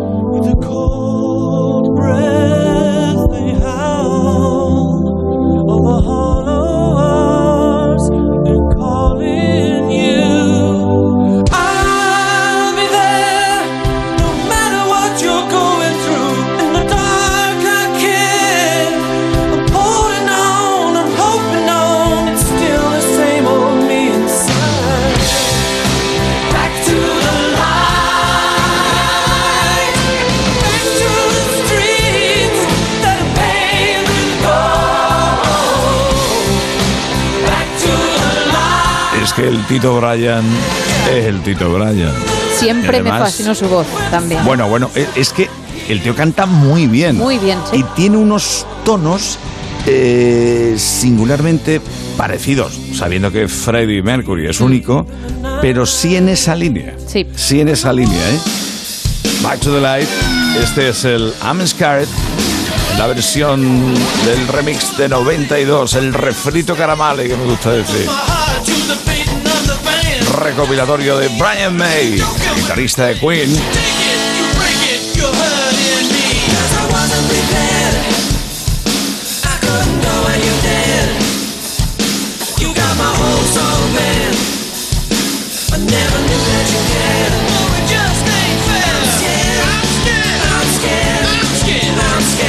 Cómo domina además, ya que seguimos hablando de voces, eh, el- esa regrabación, ese multipista, el- el- la voz de un grupo reducido de personas que grabas muchas veces y parece que es un coro de ópera.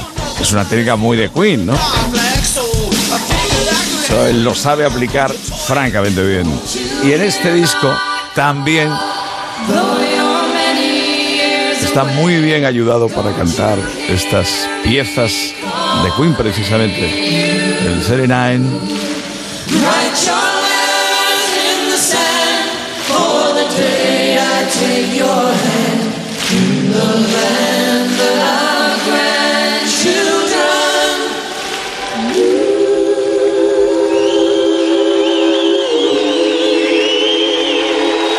¡Qué gonico, qué gonico!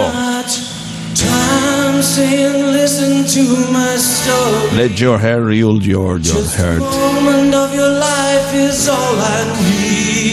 Es buenísimo cuando Brian May trinca la guitarra acústica. Ya lo hacía en los primeros tiempos de Queen, ¿eh?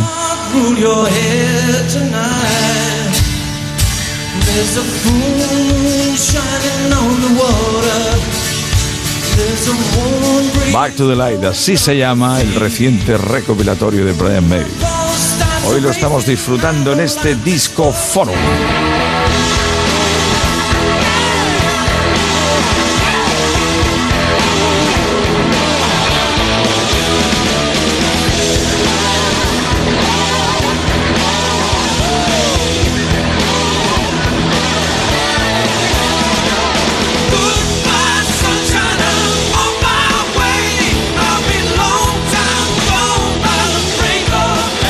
Hoy tenemos a Gema Ruiz Guirraíta perdida. Pues sí, porque yo tengo el disco, el primer álbum del 92 y me encanta. Brian May era pues también especial para mí, con su huequecito en mi corazón, junto con a.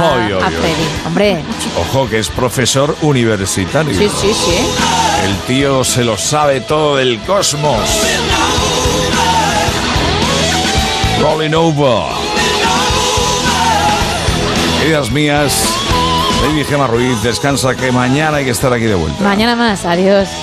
Isa Blanco, te digo lo mismo, descansa, mañana más. Mañana más, Saras. Hasta luego. dándolo todo. Driving by you. Everything Viene la información. Nos quedamos un ratillo más nosotros. Me quedo con Oscar Gómez hasta las cuatro y media, tres y media en Canarias. Así que sigue con la radio, que ahora volvemos.